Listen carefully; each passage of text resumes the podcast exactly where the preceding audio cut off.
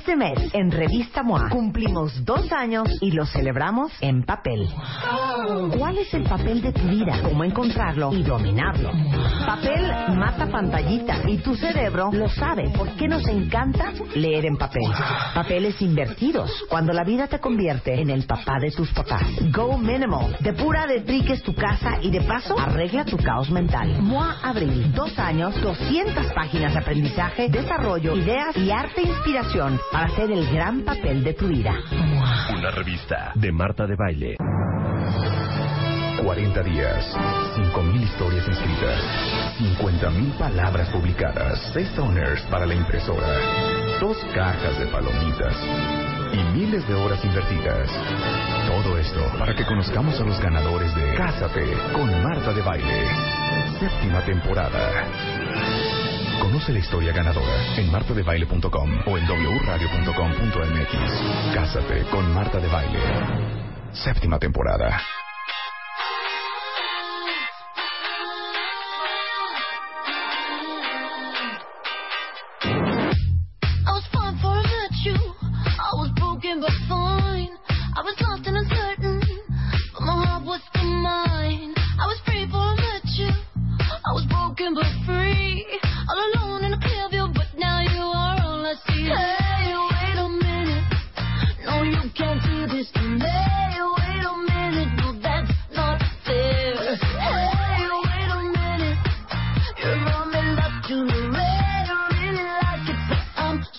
No puedo de amor.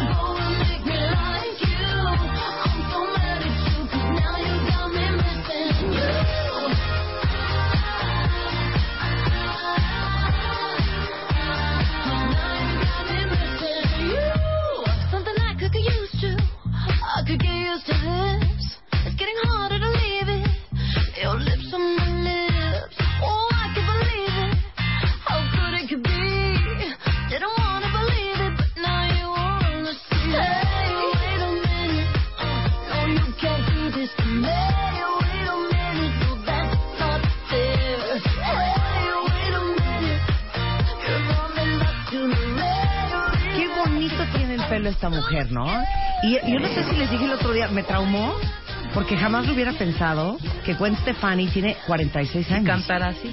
No, pero se ve se ve súper bien. La Sí. verdad es que muy bien conservada, no se ha hecho estupideces en la cara, ¿no? A mí me encanta su look. bien. Y saben que tiene el pelo negro, Ah, ¿no es güera? no es buena. Yo pensé que era güerilla, fíjate. No, Gwen Stefani Gwen no Stefani. es buena, es de pelo oscuro. Ay, a mí me cae Yo no sé cómo no se le ha caído el pelo de tanto decoloración. tanto tinte. De tanto tinte. De tanto Sí, tinte. De tanto tinte. Entré y le dije a Enrique Tamés, ay Enrique, ya, tengo depresión. Y me acaba de dar... ¿Qué nos trajiste, Enrique Tamés, el rey de la felicidad? Queremos, La queremos, solución a toda queremos depresión. galletas. Ajá. Unas galletas. Galletas. Ajá. No hay Chocolate nada- chip cookies. No hay nada. Son chocolate chip cookies. No hay nada para la depresión Hechos como el Jane. carbohidrato. Así es. Esto es más fuerte. Gracias, Jane. Esto es más fuerte que un ribotril. Ah, mucho Esto más. no necesita receta. receta no, médica. necesita otro tipo de receta. Esto no da, no, sí da resaca al día siguiente. El carbohidrato sí da resaca al día siguiente. ¿Crees? Eh, mm, El ribotril no engorda. Esto sí. Eh, mm, el ribotril no tiene azúcar. Esto sí.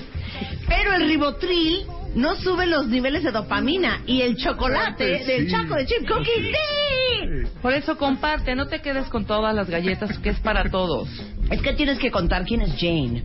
Jane es mi esposa, es, es chef y además es una extraordinaria panadera. Ella se define como panadera.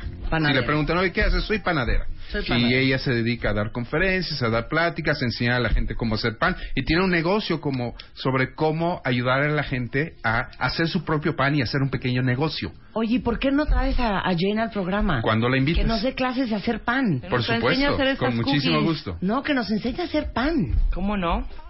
Porque estamos de acuerdo que, perdón, si uno se sienta en un restaurante y trae la canasta de pan y el pan es pésimo, Ya vamos mal. Eh, Sí. Y Ya eso es el mal. 99% de los restaurantes. Ah, claro. Así es. Y cuando hay un muy buen pan, el restaurante es así No, como, bueno, "Wow", ya, porque ya, ya empieza por el pan. aprendiste. Claro. Es un tequila. Oigan, el día de hoy eh, invitamos a Enrique Tamés de regreso. Eh, como saben, ya lo Uber adoptamos en este programa. Él es el director del Instituto de Ciencias de la Felicidad de Tech Milenio. Es un hombre muy preparado, un hombre que ha estudiado el tema de la felicidad durante muchos años. Y entre otras cosas que vamos a hacer, porque al rato viene Tere Díaz, de cómo reconocer a un patán. ¿Cómo? Vamos a hablar de este tenemos martes de siempre en domingo y vamos a cantar y nos vamos a reír. Este se le hizo se le hizo a Elo, ¿eh? O sea, en la Se mañana le hizo Elo, a Elo. Vamos a rapear. Elo me hecho. escribió en la mañana. No Ajá. digas con quién cómo vamos a cerrar el programa. Ay, no, no, no. Me Ay, no escribió seas todo-. Claro, sí, No ya está. Viene decir. Maluma, hombre. Viene Maluma. Sí. No es lo más cool Está del en mundo. nuestro- está en la presentación. Su coche no arrancó. ¿El de quién? El de Elo. Ajá. Entonces que, oigan, mi coche no arrancó. Ajá. El Uber la empezó a llevar así por lugares horrendos. Ujú. Este, no podía llegar aquí al trabajo y no sé la actitud que traía. Así dice, no importa, aguanto todo porque hoy va a ir Maluma. Exacto. Diles lo que me dijiste ayer sobre Maluma. Mal- es lo que para Marta sería Chacorte. Raúl Méndez. O O sea- ese amor tan grande, ¿se acuerdan que Marta estaba sea, traumada? ajá. Bueno, así es para mí Maluma o peor. ¿Y lo conoces en persona? Sí. Ya lo ha de haber Es visto que una en vez algún no a- les confieso algo, fui a una Sí. firma de autógrafos. Lo quería ver. Sí. Por eso, entonces o sea, Maluma, Él, él es groupie. Maluma te prende. Cañón. Cañón, se me hace así. ¿Quién es guapísimo. Maluma? O sea, Maluma es un cantante este, de mira, súbele, súbele, súbele, súbele, súbele. Género urbano. Le saca un lado sensual a Elo que no sacan A ver, enséñame a Maluma en fotos. Yo quiero que los Elo. se manifiesten y me digan esto si les también es gusta parte de la Maluma. felicidad, Enrique.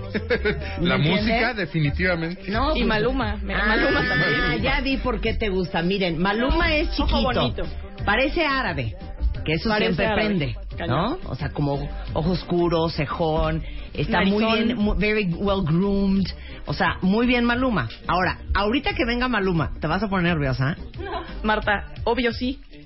Ok, Pero tienes que ser profesional. ¿podemos pedirle a Maluma que te saque a bailar? ¿Quieres que me dé? O sea, me desmayo aquí. Ahorita. O sea, Se sí quedan te sin mí prende. como dos horas. O sea, Maluma es una gran fuente de dopamina para ti. Sí. De Dile qué dijo. Pato. De O sea. Mi novio. De hormonas Dile que dijo tu novio desde Londres cuando supo que iba a venir Maluma. Está celoso. ¿Estás celoso? Ay, Muy bien, Dios pues hoy mío. vamos a rapear No te con vayas a ir de asistente personal de Maluma, Elo. Y luego Marta, ¿qué hace? Y luego yo qué hago. Y luego yo qué hago. Oigan, este, bueno, todo eso vamos a hacer el día de hoy. Pero a ver, Enrique, regresando contigo. No me puedo acordar, porque ya ves que tengo como Alzheimer prematuro. ¿Por qué dijimos que íbamos a hablar hoy de la abundancia? Eh, eh, hoy en día vivimos un tiempo en donde hay mucho de mucho. Sí. Y nos tenemos que hacer la pregunta de si tener mucho nos lleva a ser personas felices o no. Entonces vamos a tratar el tema de la abundancia. Pero ¿de dónde? ¿De qué estábamos hablando la vez pasada? Yo no sé, ¿De yo qué estábamos comparto. hablando tu, la vez pasada? tu Alzheimer es de contagioso. Vino el día, en el Día Internacional de la Felicidad. No, pero yo, yo quiero el contexto de por qué yo dije vamos a hablar de la abundancia. Quítame la música. Ah. Quítame la música. Pues pone el otro programa. No avance el programa hasta que me acuerde yo por qué íbamos a hablar hoy de la abundancia. Estábamos hablando de cuando tenemos cosas y eso no nos hace felices. Y dijiste, sí es cierto, el tema de la abundancia es importante. Y dije, un día hay que hablar de la abundancia. Estamos hablando de cuando lo que tienes no parece suficiente. Algo de No, eso siento que no era así. No, seguro sí. Sí. Siento que no era así. Vamos a Enrique. empezar a hablar de la abundancia y te, acorda- A- a- te a- acordarás a- en el a- camino. A, a ver si me acuerdo. ¿Puedes hacer una pregunta de entrada para que el cuentaviente se manifieste en Twitter? La, ¿La abundancia nos hace felices? Eh, meaning Yo te la voy a matar. what? ¿Quién de ustedes puede decir que en su vida siente abundancia? Porque yo creo que... ¿Y abundancia común- de qué? Sí, y abundancia de qué? Porque yo creo que el común denominador es que nos vivimos carentes, Sí. para empezar, ¿no? Nuestro enfoque es darnos cuenta, pensar más en lo que nos falta que en lo que nos sobra. Sí, claro. Entonces nuestro foco está en ¿qué me hace falta? Y eso puede llevar a ser hacerme infeliz. Ahora, hay otra manera de ante la carencia sentirte muy bien, sentirte muy que es el desapego, que es no necesitar muchas cosas. Entre menos cosas necesite yo, puedo ser más feliz. Ahí está, Ya ese es el que- punto, de eso ya estábamos que hablando. Mi mamá tiene siempre unas frases espectaculares. Dice, más cosas, más amos a quien cuidar. A- Así es, así es. Más amos de uno, entre Sí, más claro. cosas tenga uno. Sí, claro. El tema de los carros en la Ciudad de México en los últimos días es, es fascinante, Marta. Ahora que ya no vivo en la Ciudad de México, me doy cuenta que amo esta ciudad y una de las razones es, es porque siempre está viva. Entonces, esta tragedia en las redes sociales de todo mundo, que el carro que circula, que no circula, pues la pregunta obligada es, ¿tú eres dueño del carro o el carro es dueño de ti? Esa es la pregunta obligada. Claro. Claro. A ver, hablemos de la historia de la humanidad. Miren, hay 870 millones de personas que pasan hambre en el mundo. El mundo desperdicia cada año 1.300 millones de toneladas de alimento. Entonces, por una parte, hay esta dualidad increíble de gente que no tiene nada y gente que tiene demasiado. Primero hay que demostrar que en efecto sí vivimos tiempos de abundancia. Hay mucha gente que hoy en día se ha comprado discursos que no tienen que ver en este momento con la realidad. Por ejemplo, el hecho de que no producimos la suficiente comida en el mundo. Ajá. Hoy en día, con datos científicos y tecnológicos, sabemos que la humanidad produce más alimento de la que puede consumir.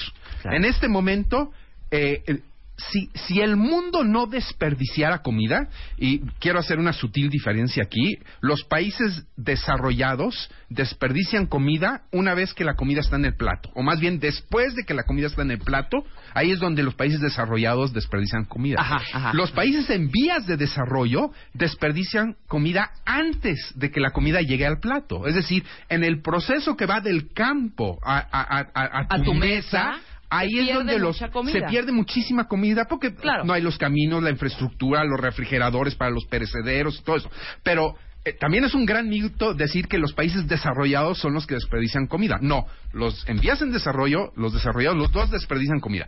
Bueno, si si el mundo no desperdiciara esa comida, tendríamos 1.5 veces la comida que necesitamos ya el día de hoy para toda la humanidad. O sea, podrían alimentar a mil millones de personas. Podríamos, Exacto. ya todo mundo, no- nos sobraría punto cinco de lo que producimos. Tendríamos reservas. Ten- tendríamos reservas ya en este momento. Todo este rollo de los transgénicos y que hay que producir más y, eh, está bien, pero no tenemos que producir más para para que la gente se alimente. Tendríamos que hacer una distribución distinta, tendríamos que tener un poquito más de, de- de decencia, de moralidad, para saber que la comida que hoy en día tenemos es suficiente para todos.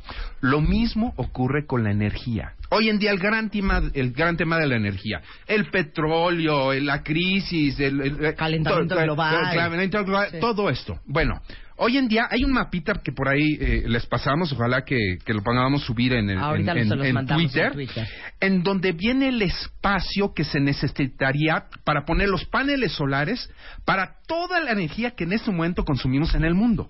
Y si uno ve ese mapamundi, se da cuenta que lo que uno necesita de, de kilómetros cuadrados es mínimo. Y Mínimo. aparte, ¿qué son? Son 500 mil más menos kilómetros Eh, cuadrados. Sí, que eso a lo mejor no dice nada. Sí. Eh, a a lo mejor alguien puede Una pensar, bueno, es una cuarta parte del territorio mexicano. Pero si uno ve ese, ma- ese mapa, Marta, uno se puede dar cuenta que en realidad es un cachito del desierto del Sahara, es un cachito del desierto de Sonora, es un cachito de Argentina, es, de- más bien de Chile, es un cachito de Australia.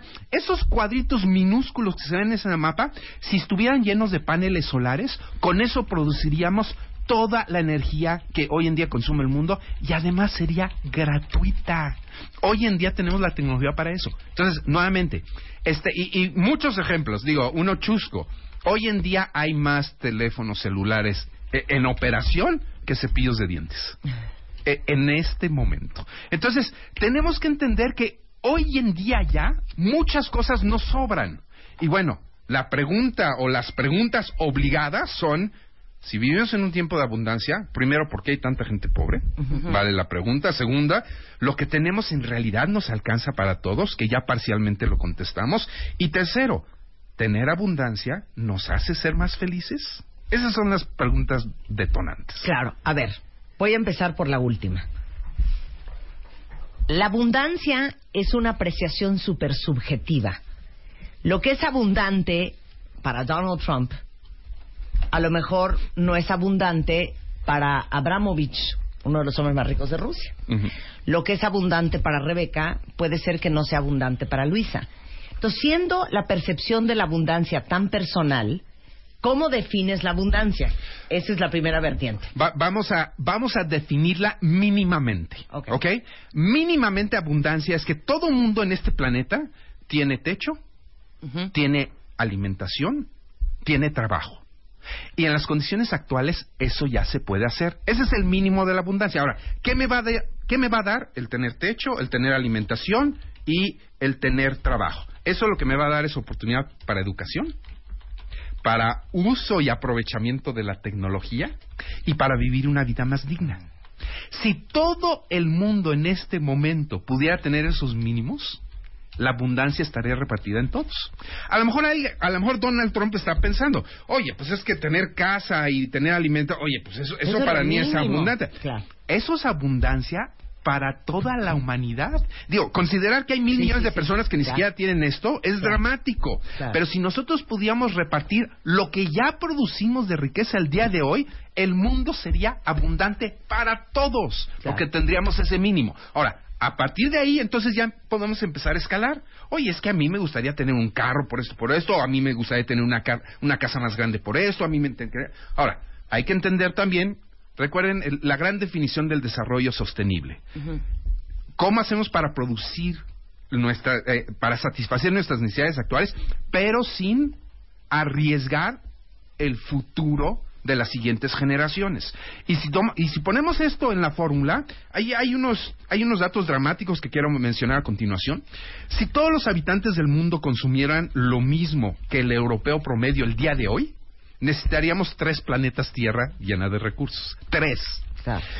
Si todos los habitantes el día de hoy consumieran lo que el norteamericano promedio consume, necesitaríamos cinco planetas. Ese es el footprint que o sea, estamos dejando. o sea, eh, eso Sí. no puede. Entonces, Sí. claro, si pensamos abundancia en términos clásicos, yo quiero ser abundante como Mr. Trump. Sí. Pues no lo hacemos, Marta. O sea, no, no hay mundo que lo aguante. Entonces, claro, nuestro concepto de abundancia tiene que cambiar, porque a final de cuentas ya, está, ya estamos todos aquí. En este planeta ya estamos todos. Todo mundo tiene derecho a, a- a tener mínimamente ¿no? lo que el otro tiene. Ya estamos en el planeta. Entonces, ¿cómo le vamos a hacer para repartir? ¿Cómo le vamos a hacer para que eso que ya ten- tenemos nos alcance para todos sin poner en jaque el futuro del planeta? Claro, ahora te la voy a poner más difícil. ¿No dirías tú que es como intrínseco del ser humano nunca tener llenadera? ¿Yo tengo que contestar eso?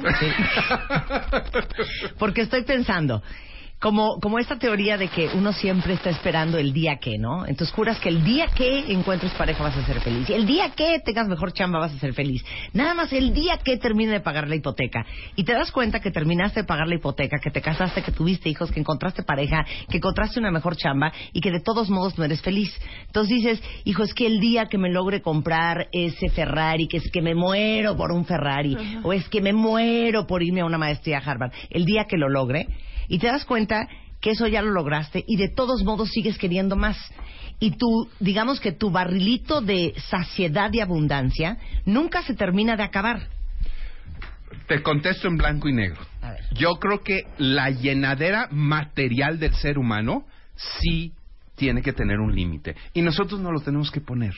La llenadera... Sí, porque de eh, forma natural no lo tenemos. de forma natural no lo tenemos. Vamos a querer más y más y más. La llenadera material tiene que tener un límite.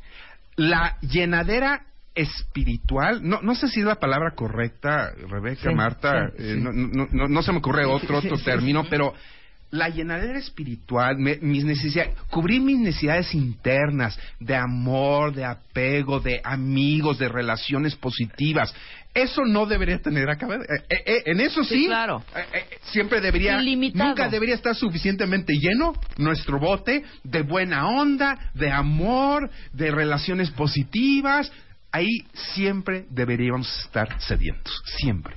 Ok, entonces las voy a poner así, cuenta bien. Los que sienten que todavía no son abundantes, ¿qué es- necesitan para sentir que ya llegaron al nivel de abundancia que los haría feliz? ¿Otra vez? Los que todavía no sienten que viven en abundancia, Sí.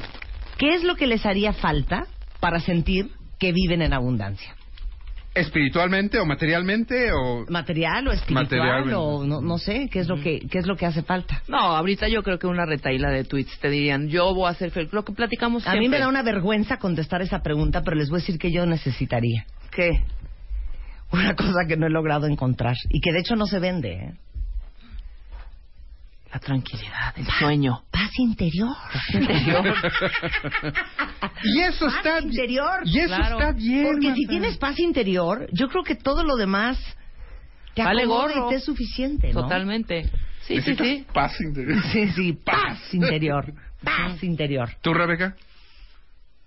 Es que ahorita, fíjate, que Así, fíjate, cómo, cómo, no, cómo fíjate, estamos de fíjate. dispersos y distraídos Ajá. que no, por- en mi caso, Sí. por ejemplo, yo puedo decir, uy, creo que me haría muy feliz, me haría muy feliz, no me va a dar paz ni tranquilidad ni absolutamente nada más que, que un simple gusto tener un rancho, por ejemplo, una Sí. finca. Sí. Ese es un ejemplo, ¿no? A corto, mediano plazo. Ahora, ¿es la finca o lo que harías en la finca No, lo que porque fíjate feliz? que estoy, yo el campo lo relaciono con paz. ¿Sí? ¿Sí me explico? Entonces yo ya estoy... Y eso es lo peor de todo, que te vas a ir al rancho y, no vas a tener paz. Sí.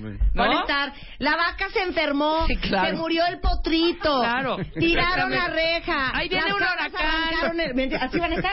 Así Sí, van a estar. es terrible, o sea, es terrible. Renunció el caballerango, vicioso. no llegó el se No hay puso pa' la raya. no sé- así No ha llovido, no ha llovido. No ha llovido. Ha llovido, ¿sabes? O sea, es contra, contradictorio mi pensamiento a veces. Claro, entonces paren ahí. Ahorita regresamos. Díganos qué piensan regresando del corte en Twitter. No, va- no se vayan, ya volvemos.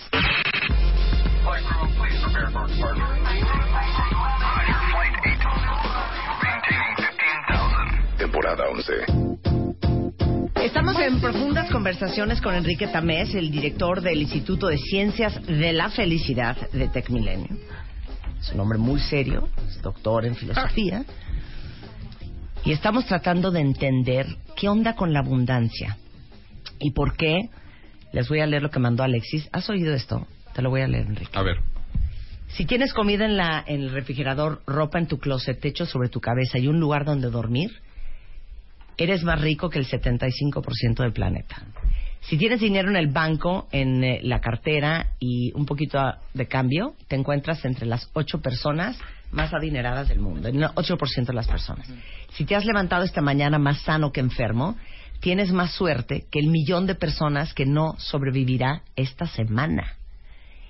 Si nunca experimentaste el peligro de la batalla, la agonía de la prisión y la tortura o el horrible dolor del hambre, eres más afortunado que las 500 millones de personas que lo sufren todos los días.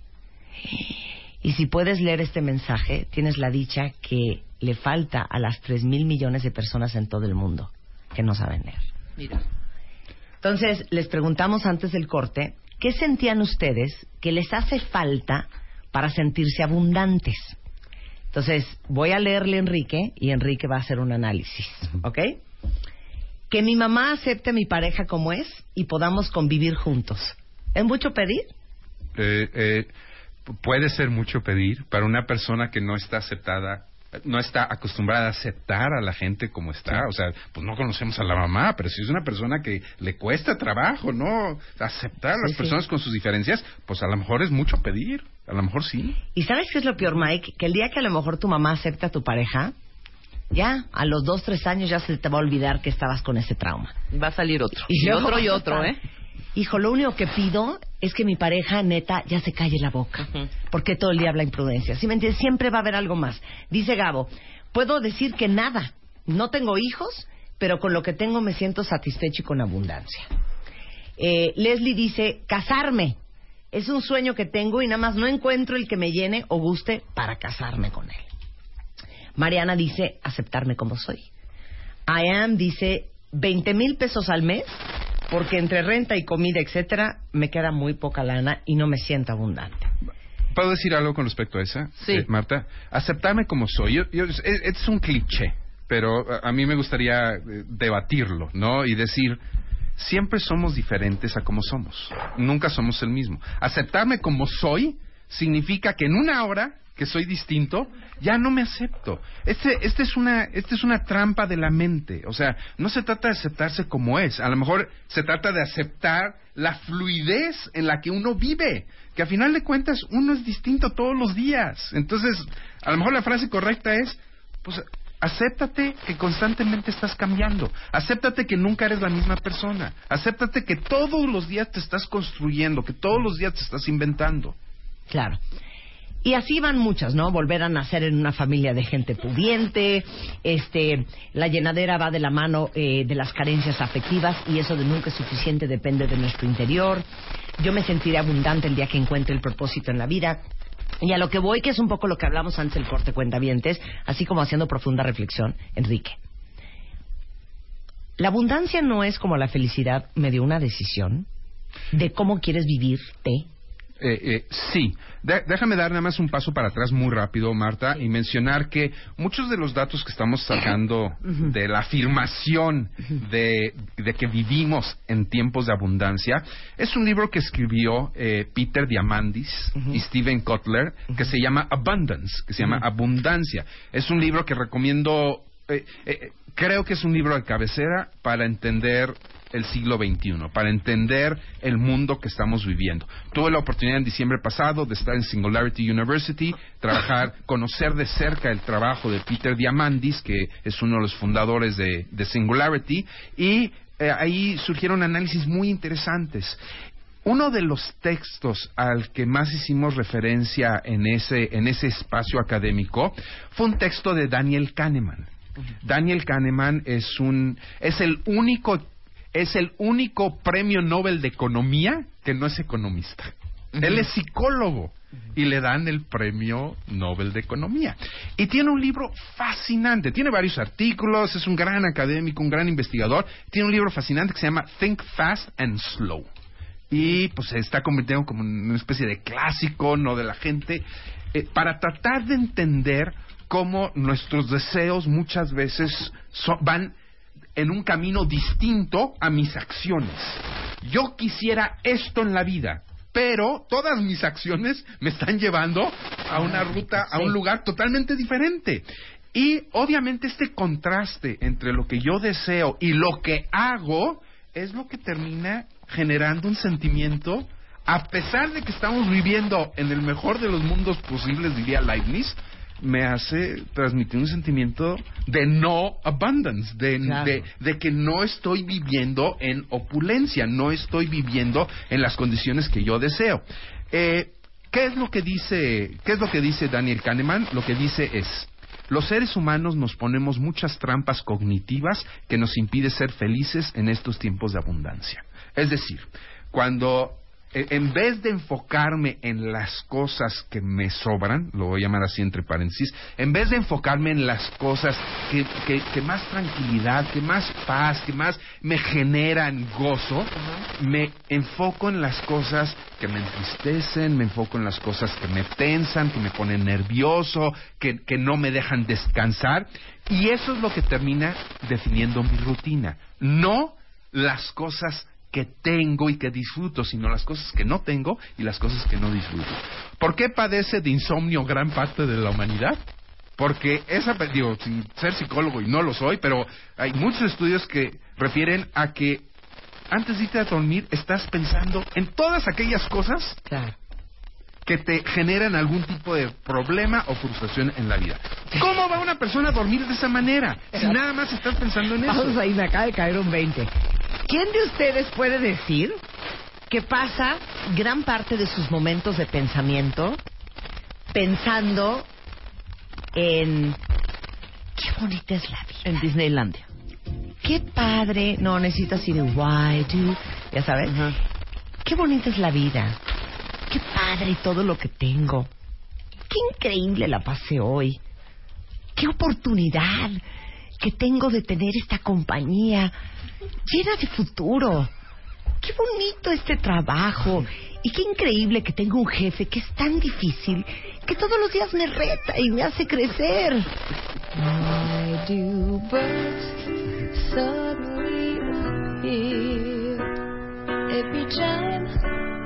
Nadie O sea, nadie se duerme así, Enrique. ¿Qué te pasa? No, Marta, pero lo, lo diciendo, muy es un dramático. desmadre, estoy hasta el huevo, no puede ser. No, yo creo que siempre eh, ver, al ¿quién final de la noche, al final del día agradeces todo lo que tienes, sí, eh, pero hay momentos. Rebeca, no. Espérate, no, claro que tú sí. te acuestas así de, No, no, no, Dios no, no, mío, no, mira, no, dice no. Michelle. Pero hay momentos de disfrute muy muy placenteros, a eso me refiero. No, yo todo estoy es hablando del ejercicio que dijo Enrique. Claro, claro, ¿Quién claro, se claro. duerme pensando en... No, en qué todo eso no, esto? pero sí en No, algunas No en ese tono, Marta. Y espero que no en ese tono, ni con la querida Karen Carpenter de fondo, Ajá. pero, pero tenemos que programarnos a, a concentrarnos en todas aquellas cosas en las que debemos estar agradecidos. Hay una práctica de psicología positiva que es una práctica que yo recomiendo muchísimo a la gente y que es llevar un diario de gratitud.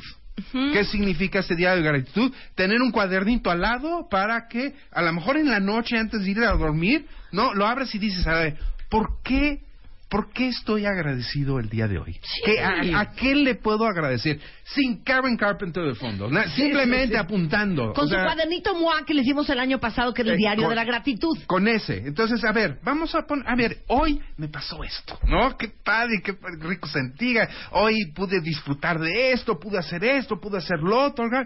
Y de verdad, en las rutinas, y, y esto está comprobado neuronalmente, las rutinas que nosotros hacemos hacen que nuestro pensamiento empiece a a tener derroteros Claro. diferentes, caminos Claro. diferentes. Claro. Y sí llega un momento a través de la práctica en que esto ya te sale naturalmente. En vez de irte a la cama pensando en todas las tragedias de la existencia, que las hay, estás pensando que- en todas aquellas cosas que son positivas y que además el día de mañana te van a dar la energía que necesitas para resolver los problemas del día Claro, siguiente. pero los problemas no, reenrenar tus pensamientos. Ajá, exacto. los problemas no desaparecen. Lo, lo que aparece es una actitud distinta para resolver estos problemas. Por favor, también quitémonos la idea de que, ay, si sonríes eres feliz. Y si eres feliz, los problemas se van a acabar. No, los problemas no se van a acabar. Eh, la vida significa problemas. Ahora, hay una diferencia muy grande, como decía mi abuela, hay una diferencia muy grande entre nacer con estrella y nacer estrellado. Es decir, hay, hay mucho de actitud que depende de uno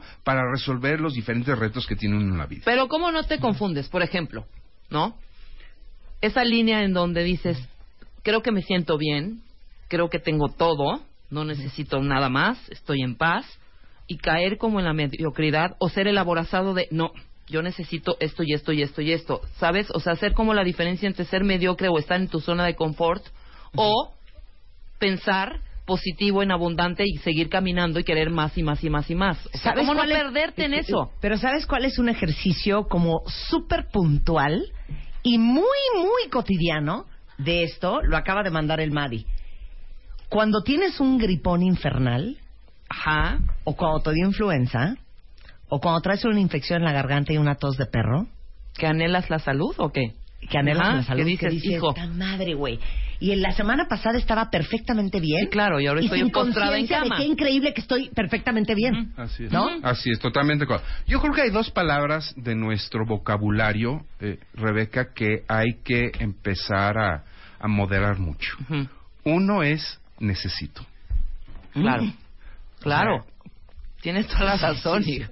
Yo sí necesito Voy a inventar un número, el Mira, 95, necesitar el un 90, catéter, así es, pero no un par de zapatos. a- así Claro. es, así. Entonces, No un a ver, Ferrari, por a Dios. ver, vamos a hacer menos abundante el término necesidad. Muy ¿no? bien, O muy sea, bien. Ujú. eh, Necesito unos zapatos negros. necesito. No, cero. A ver, no necesitas. No, neta no. Neta no Neta no. necesitas. La verdad, neta La no verdad. cuenta bien. Ok.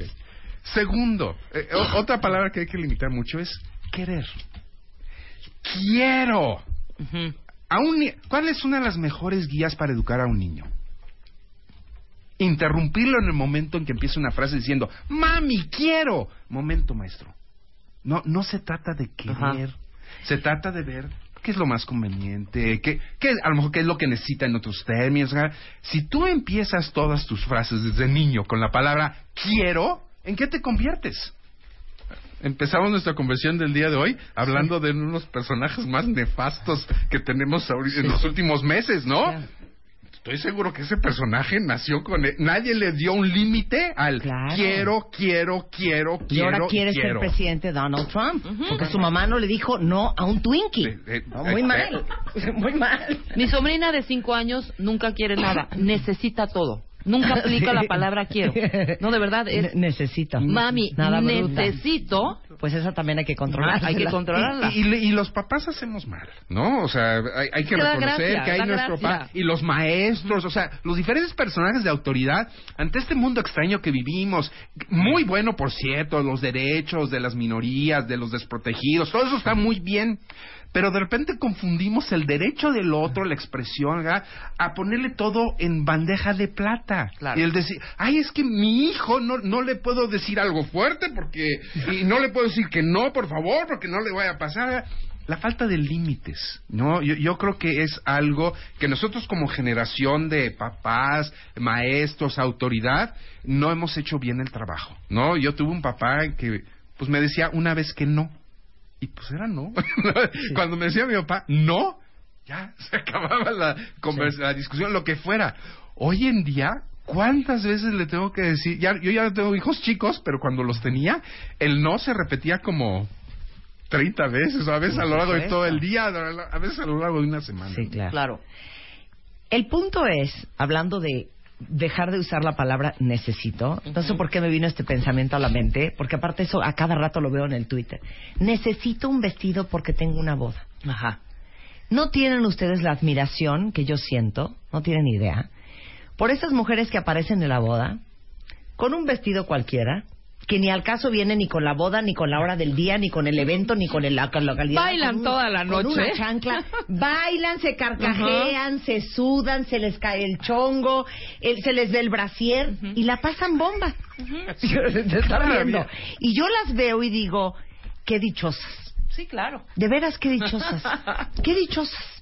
A mí me pasó en mi boda, mi queridísimo amigo, que es un distraído de lo peor, Sí. no le dice a su esposa que van a una boda. No se lo dijo. Ajá. Y él lo sabía. Ajá. Y llega mi amigo y su esposa a mi boda. Y pues de repente la esposa empieza a ver atuendos medio extraños y conversaciones. Dice, pues íbamos a venir a la casa de Enrique, ¿no? O sea, ¿qué, ¿qué sucedió aquí? Bueno, pues, pues nunca le habían avisado. Para no ser tu cuento largo.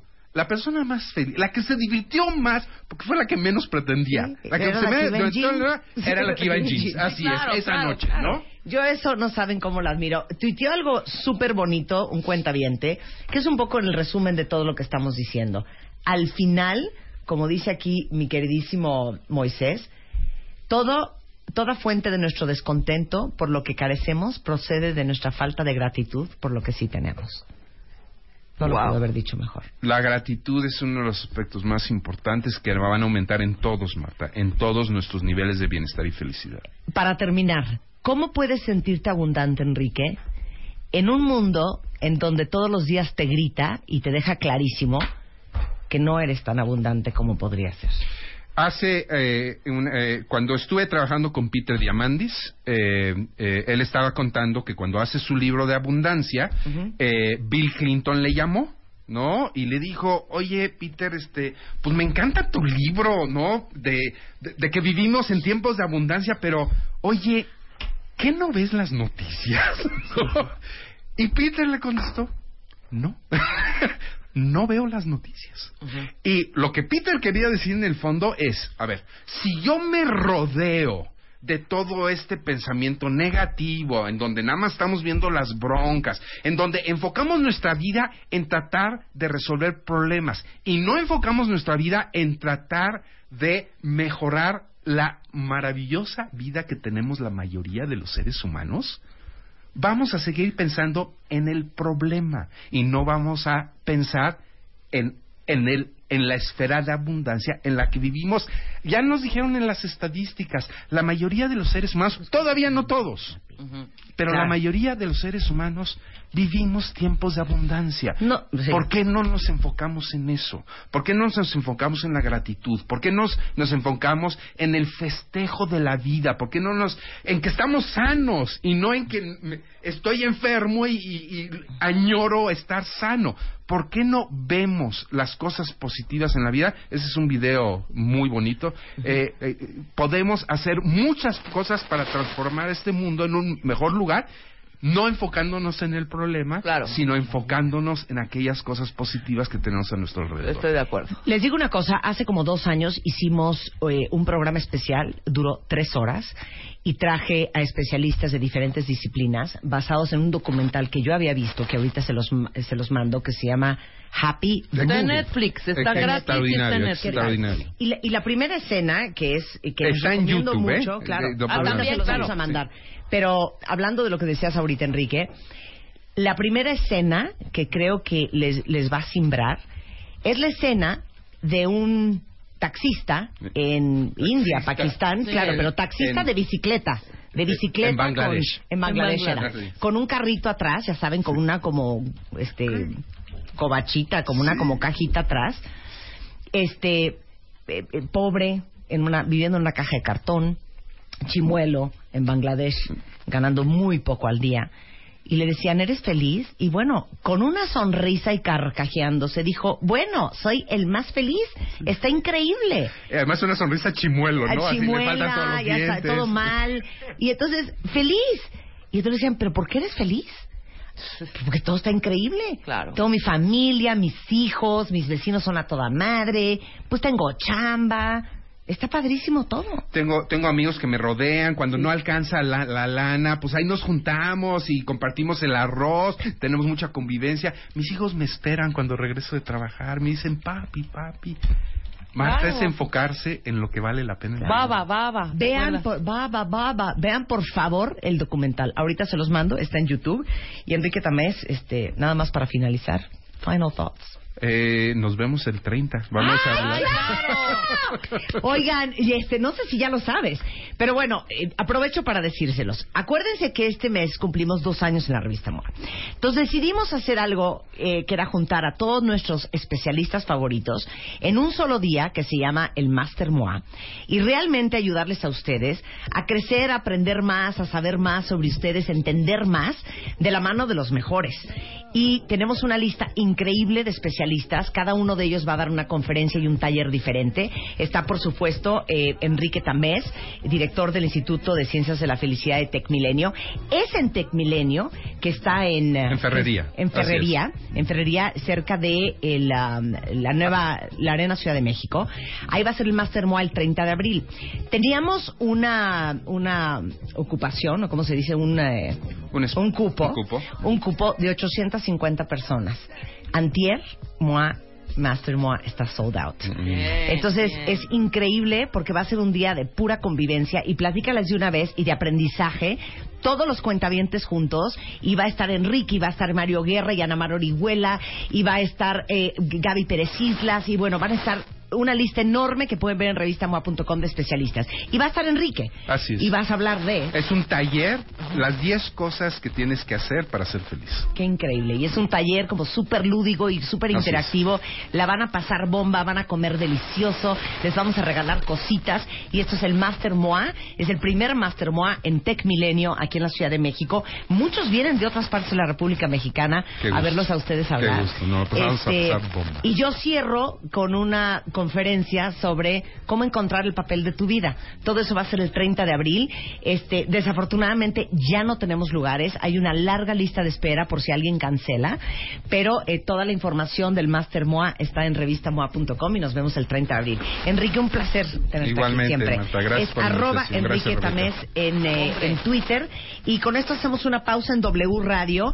Regresando, entre otras cosas, vamos a hablar de cómo reconocer a un patán. O sea, a mí no me vengan con que es que yo me casé y era súper lindo y luego se volvió en un infierno. No, no, no. El hombre ya traía alertas que uno no quiso ver. 11.06 de la mañana en W Radio. Oigan, déjenme decirles que se acuerdan que como estamos de alegría y de promoción, y hace mucho no vemos a los cuentavientes. Yo creo que la última vez que los vimos Fue en una fue- caravana. Ah, no, tú No, en una fue en el flash mob. Ah, claro, en el flash en el flash mob fue la última vez que los vimos. Entonces hicimos Claro. una cosa muy divertida, eh, también celebrando el segundo aniversario de MOA, que es hacer una cena petit comité, porque luego en los eventos multi- multitudinarios, pues no alcanzamos más que a tomarnos la foto, Y ya. la selfie y ya. Sí, no hay más. Un abrazo, un beso y hasta ahí llegamos. Pero así una como bye. sentarnos a platicar y, y saber quiénes son y de, pues hablar de nuestras Así como cosas. sentarnos a platicar unos, unos 20 minutos. Que ustedes se, ve, se, se echen su tequila con Rebeca. Mm, ¿No? Que brinden con, con, con un vodquita con Marta. Eso no lo hemos hecho. No. Bueno, Va a estar pues padre. eso lo vamos a hacer el próximo 22 de abril. Si ustedes no pusieron atención, no entendieron, les dio miedo, se confundieron, ya se arruinaron, porque ya tenemos la lista de los siete cuentavientes que van a venir a cenar con nosotros el 22 de abril. Ajá. Y esto lo hicimos en conjunto con justamente Club Premier. Entonces, el día que vino Francisco Schnaz, que es el director general de Club Premier, hola Fran, Hola Marta, hola Rebeca, ¿cómo dijimos están? que esto era para los cuentavientes abusadillos que tienen su Club Premier o para los que la querían tener. Exacto. ¿Y sabes qué es increíble? Que muchos dijeron, no, qué miedo. Que pensaban que Club Premier era como una tarjeta de crédito o que iban a pagar una anualidad o, o- o que había que tener algo especial para ser socio. Exacto. Y, y creo que nuestra chamba es explicar que no es el caso, ¿no? Que es para cualquier persona, que de alguna manera es un programa que es totalmente gratuito, que no hay una anualidad y que van a ganar beneficios y puntos por cosas que hoy hacen, ¿no? Eh, vamos al súper, cargamos gasolina, vamos al cine y por todo esto puedes ganar puntos que luego los puedes convertir en premios increíbles. Claro, porque el Club Premier muchos creían, y, y lo vimos este, en redes, que era una tarjeta de crédito. No es una tarjeta de crédito, es en realidad, el, el, el- la verdad lo voy a decir así, es el programa de lealtad más picudo que hay en el país. Exactamente, Porque muchos tienen sus programitas de, de lealtad o de recompensas, pero este sí es el más fuerte que hay. Entonces, teniendo esta tarjeta que no te cuesta nada, que no es que es gratis hoy, pero en un año te van a cobrar. No, nunca te van a cobrar. Es simplemente para que tú vayas acumulando puntos con todas las compras que tú haces. Y ojo, no es para gente que viaja mucho, tampoco, Exactamente. ¿no? Exactamente. ¿Para quién es? Es para cualquier persona que de alguna manera quiere ser reconocido por lo que hoy hace de una manera especial, ¿no? Por sus compras, por recibir promociones especiales y lo puede hacer, eh, obviamente, en lo que hace en su vida diaria, pero también lo hace como tú decías cuando viaja. Cualquiera de las dos cosas lo puede hacer. Claro. Y la otra cosa que tú también ya decías, que es muy importante, no es que hoy es gratuito y luego te cuesta. Sí. El programa es un programa totalmente gratuito Sí. y también es un programa que tu nivel de actividad puede ser mayor o menor en él y aún así vas a ver beneficios. Tú puedes decir, oye, es que no... O sea, mi cuenta de súper es de 600 pesos. No importa. Ajá. Es que yo cargo nada más 200 pesos de gasolina a la semana. No importa. Es que de veras yo, este, dame otro ejemplo. Dame otro Eh, ejemplo. Súper, gasolina. no, no viajo, lo que tú sí, decías. es que yo no viajo. es que no importa. Exactamente. Danos la lista de todo lo que más hacemos todos los días que sí tienes puntos Claro. con Club Premier. Claro, entonces tú ya lo decías, ¿no, Marta? Ir al súper, súper en Soriana. Sí. Eh, club de precio con City Club. Cargar gasolina con hidrocina y Gasmart. Ajá. Ir al cine con Cinépolis. Ujú. Eh, comprar tus cosas eh, de accesorios, de computadoras y demás con Maxstore y con Pudavo. Eh, hacer la papelería de tus hijos o tuya con Office Max. Hacer tus compras en línea en lineo.com. Ujú. Viajar, que también es otro componente, que no, no es exclusivo, pero es, es definitivamente una opción muy padre. Claro. Obviamente con Aeroméxico, Sí. todas las aerolíneas afiliadas a SkyTeam. Claro. Hospedarte en hoteles, todas las cadenas más importantes, piensa en México, Grupo Posadas, Camino Real, etcétera. Eh, temas de arrendar autos. Avis y Hertz.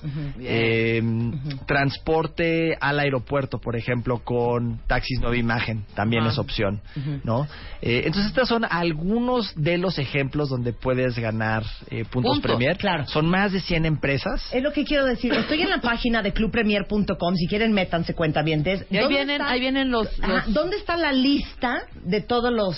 de- es que no estoy encontrando. ¿Dónde Entonces, está la lista? Hay dos menús. El primer menú donde dice. Acumula, esos es los lugares en donde tú puedes ganar puntos Premier. Sí, acumula Ok, tus y viene dividido Ajá. por cada una de Servicios las... de viaje, bancos y seguros, tiendas, eh, eh, cómo recuperar tus puntos, todas las aerolíneas, el mall, la las gasolineras, viene la lista de todos los, los comercios que participan. Exactamente. Y el punto que creo que también ahorita vale mucho la pena aclarar, tú ya decías, oye, no es una tarjeta de crédito. Y es correcto. O sea, Club Premier es un programa de lealtad.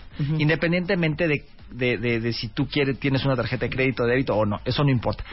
En adición, hay unas tarjetas de crédito, tanto con Santander como con American Express, Claro. en donde hay, hay una vinculación a Club Premier y en donde tú puedes ganar puntos. Pero no, vamos, no, no son eh, lo único que hay en el programa. Es, es uno de los productos que ofrecemos que claramente lo hacen más padre, el ganar Claro. puntos. Ahora, quiero que me manden ahorita por Twitter cuentavientes, ¿cuál fue la última vez que usaron su tarjeta Club Premier y para qué la usaron? Eso es lo que yo quiero saber. Ahorita les voy a hacer un sondeo de opinión y ahí les va la lista.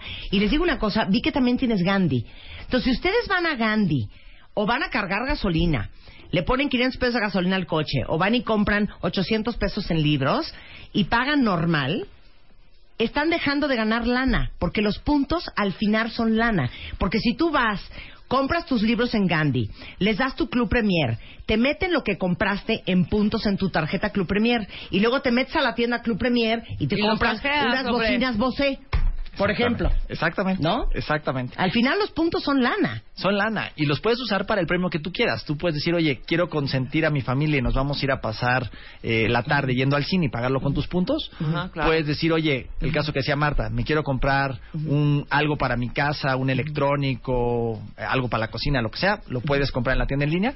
O puedes decir, oye, ¿sabes qué? Los voy a ahorrar y los voy a ahorrar un poco de tiempo y luego me quiero ir de aniversario, quiero hacer un viaje, etcétera. También lo puedes hacer, ¿no? Claro. Ok, oye, dice, dice Luis, ahorita me, me secretió, diles. Sí, la vez pasada que viniste, yo me inscribí, hicimos aquí el, el ejercicio. ¿Cómo que, me- que viniste? que viniste? Así Pues se es viniste. ¿No, ¿No es veniste? No, Veni- es viniste. No es Claro, veniste. no es veniste. Ok, la vez pasada que veniste. Ajá, que viniste. Me inscribí, la tarjeta me llegó, no recuerdo si en 6, 7 días. De hecho, ya ahorita le estoy sacando para mandarles foto. A es ver, una maravilla. Mire, eh, mucha gente dice aquí, bueno, no es cierto, mucha gente no. Muy Nada más bien, como tres cuentavientes vi que dicen que no les ha llegado la tarjeta. Sí. ¿Qué haces? Entonces, para aquellos, lo que les vamos a pedir, tenemos un call center con gente que es ahora sí que especialista en el programa y ahí de alguna manera podemos entender qué pasó, si la dirección a donde le enviamos por algo era incorrecta o si sí la dirección estaba correcta y simplemente no la recibieron ya que enviaron otra tarjeta. Entonces, lo que les pediríamos es que marquen al call center de Club Premier. A ver. Eh, el número es en la Ciudad de México, el 1519-4040.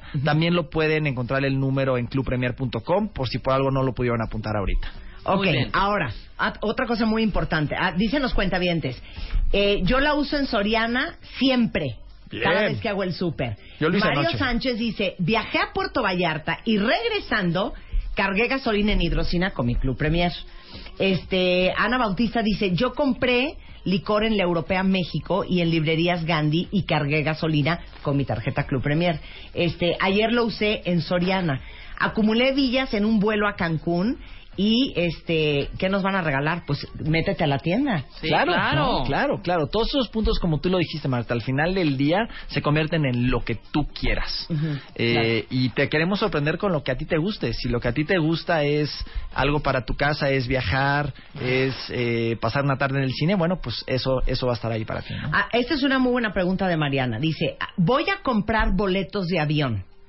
Y alguien más dice, a ver, yo siempre cargo gasolina en hidrocina, no sabía que con la Club Premier puedo acumular puntos.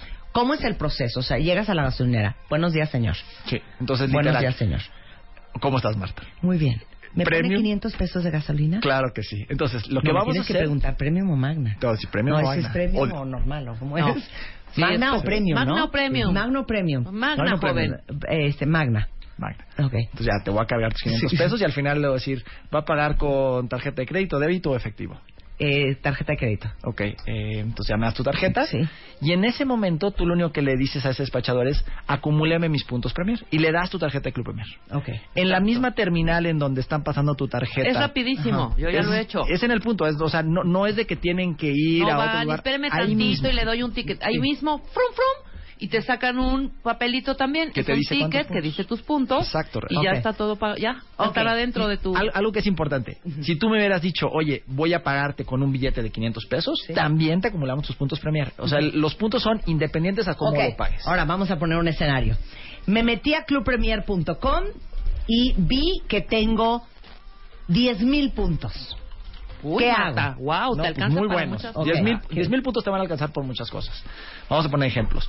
Tenemos la tienda en línea, tenemos 100 mil productos. Ajá. Y estos productos arrancan, o sea, por 10 mil puntos puedes comprarte seguramente un perfume, Seguro. unos lentes, un accesorio eh, o un gadget, algo para tu casa. Tenemos mucha gente que dice, oye, yo disfruto de cocinar y quiero un juego de cuchillos padres, quiero, ¿no? Eh, tenemos gente que es eh, aficionada al deporte y dice, oye, yo quiero usar estos puntos para eh, un sleeping bag, cosas de este tipo, ¿no? Entonces, esa es una opción, la tienda en línea. La otra opción es para viajar. Tenemos más de 50 mil hoteles a nivel mundial. Entonces, con esos 10 mil puntos puedes pagar. Estoy viendo cosas. Espérate, el, el, el smartphone de Samsung Ajá. con 85 mil puntos ya la armo. Exactamente. Pero aparte viene otra opción super cool. Si no tienes 85 mil, con 29.900 puntos y tú pones la diferencia de 6 mil pesos, ya tienes tu smartphone de Samsung. Ahí está. Por ejemplo. Que ese es un punto muy padre el que dices. Tenemos una opción que es el pago combinado de puntos y efectivo. Que si por algo tú ya quieres esos, ese premio y ya lo quieres hoy, Y te faltan ¿Pero te unos faltan? cuantos puntachos, pagas la diferencia en, efectivo, pesos. Y claro. te haces tu premio y lo recibes. ¿no? Cállate los ojos. Estoy viendo aquí que hay anillos de compromiso. Claro, ¡Guau! tenemos, tenemos toda una parte de joyería que es una de las partes que, que, que le gusta mucho, porque ¿qué nos pasa en los puntos? A veces queremos hacer algo especial para nosotros o para esas personas que queremos. Claro. Claro. Y de repente dices, oye, eh, quiero comprar esos lentes, pero de repente dices, híjole, es que no me alcanza ahorita porque tengo que hacer un pago en mi tarjeta de crédito, etcétera, etcétera. Claro. Tus puntos son la mejor manera de consentirte. Son así como otro espacio en tu cartera en Exacto. donde cuando te quieres consentir o quieres consentir a tu gente querida, puedes recurrir a ellos y comprar esas cosas que quieres. Ah, Mira qué bonito, la portada de Moa con su tarjeta Claro, Club Premier de aniversario. Ramírez Monroy. Oye, estoy viendo, mira, nosotros que amamos los, los Pilot de Ray-Ban, con 14 mil puntos de, pre- de Club Premier, tienes tus lentes Ray-Ban. Ve. Bueno, ¿ves? Está buenísimo. Está padrísimo. Bueno, ¿cómo la van a obtener? Es gratis, es para todo el mundo, es una tarjeta de recompensas democrática e incluyente. No les va a costar un centavo y los puntos caducan. Los puntos no caducan siempre y cuando tú hayas ganado puntos, por lo menos un punto, en los últimos 24 meses. Ah. Entonces, siempre y cuando O tú sea, si en dos años no hiciste programa, nada, no, pues sí, te pasas. Sí, exacto. Ok, estoy de ¿No? acuerdo. Pero, pero, Pero no caduca. cuando pensamos que el ganar el, el punto es por algo que hacemos todos los días, ¿no? Hacer el súper, ir al cine, cargar gasolina, Claro. pues se vuelve algo muy muy accesible, ¿no? Sí, mientras que esté activa la tarjeta. Exacto. Hay que entrar a Club Premier México. No, No. punto com nada más. Ah, es clubpremier.com. Correcto. Clubpremier.com, ahí se pueden registrar. Ahora, me da muchísima pena, lo siento en el alma, cuentavientes, pero los que no se pusieron la- las pilas la última vez que vino Francisco, pues ya se arruinaron. No van, Pero, no el van. 22, no van, que No no, van. El 22 de abril, Rebeca y yo vamos a cenar con siete cuentavientes. Vamos a armar que una son... remambaramba. Nada más y nada menos que Bruno Coronado, Bien. Silvia Zavala. Agustín Sánchez, eh, Jonathan Rodríguez y Marco Buendía, Marbella y Jesús Alejandro. O sea, puros hombres. No, no, no, sí hay mujeres. O sea, hay dos mujeres. Marbella, Así, Marbella y Silvia. Marbella y Silvia. O sea, son dos mujeres y cinco hombres, Rebeca y yo. Muy bien. Cenamos el próximo 22 de Ay, abril. espérame. Somos cuatro mujeres, cinco hombres. Y cinco hombres. La vamos a pasar Vamos bomba. a pasar increíble, ¿cómo no? Va- Vamos a seguir haciendo alegrías con Club Premier, se los prometemos, solamente para cuentavientes de este programa y para cuentavientes de Club Premier. Y no solamente la cena, Marta. Aparte, en la cena les vas a regalar un crucero al, ca- al ¡Ah, Mediterráneo. claro! Es cierto, entre esos, entre esos siete les vamos a regalar Esta alegría. esta alegría, un crucerín. ¡Woo! La van a pasar bomba. Nada más que les voy a decir una cosa. No porque está Rebeca en esta cena, quiero que salgan ahogados. No. Yo también les tengo que entregar cuentas a sus papás. Todo con medida. Nada con De exceso, hecho, todo con este, medida. al lugar que vamos a ir no se vende alcohol. Pero Ah, ¿verdad? Eh, Ya, ya había varios que están ardidos que no se enteraron. Pues es que no sé por qué no se enteraron si hablamos de esto varias veces y en redes mil veces. Pero vamos a hacer otras alegrías prontamente. Francisco, un placer tenerte acá. Marta, Rebeca, gracias, ¿eh? Oigan, Hombre, y si no les ha llegado su tarjeta Club Premier o si tienen cualquier duda, es Club Premier-MX, Club Premier México, en Instagram es Club Premier y el teléfono, por si no les ha llegado la tarjeta, 15, 19, 40, 40. 15 19 40 40. Gracias, Fran. Gracias. Un placer tenerte acá. 11.22 de la mañana en W Radio. Extreme Makeover 2016. El cambio. Un hombre. Una mujer. Dos transformaciones. Abel, Miguel, Natalie, Karin, Rodrigo, Claudia, Tomás. Métete ahora a martadebaile.com o wradio.com.mx y conoce a los ganadores. Extreme Makeover 2016. Solo por W Radio. Oigan, antes de irnos a corte y ahorita viene Tere Díaz y vamos a hablar de cuáles son las, los síntomas, las características y cómo identificas que el fulano con que estás empezando a salir, neta sí es un patán. O Vuelvo sea, a neta, repetir, sí. neta sí es un patán. No Ajá. parece. No, no tiene Sí carácter es. fuerte. No, sí es un patán. No, no es que se desespere con el mesero. No, No, es un sí es un patán. No es Vamos que a tuvo de una eso. infancia difícil. Sí, no, es un patán. Sí, es que sí, de sí. repente se no sale es que de sus muy no, en el amor. No, es, un patán. De repente se sale de sus casillas. No, es un patán. Es un patán. Oye, ahorita hablando de Samsung, hace algunos días se anunció el lanzamiento de lo nuevo de Samsung y empezaron a llegar muchísimos tweets de gente pidiendo más información. El lanzamiento oficial fue el pasado 17 de marzo y según lo que yo he leído en Twitter, esto es eh, lo que varios de ustedes les gustó más del nuevo, es el nuevo Samsung, es el Galaxy S7. Tiene la primera cámara digital, este, digo, perdón, dual pixel. Eh, es un, básicamente un teléfono inteligente que saca fotos más brillantes, pero lo más cool de todo es que no importa si hay poca luz, hay muy buena, muy buena resolución. Tiene la función de motion panorama para sacar fotos panorámicas con movimiento y así pueden recrear lo que estaba pasando en ese momento, moviendo su teléfono hacia cualquier dirección. Y además, este S7 de Galaxy eh, pueden meterle una tarjeta SIM de hasta 200 gigas para tener mucho más espacio para las fotos, para la música, para los videos, para los apps.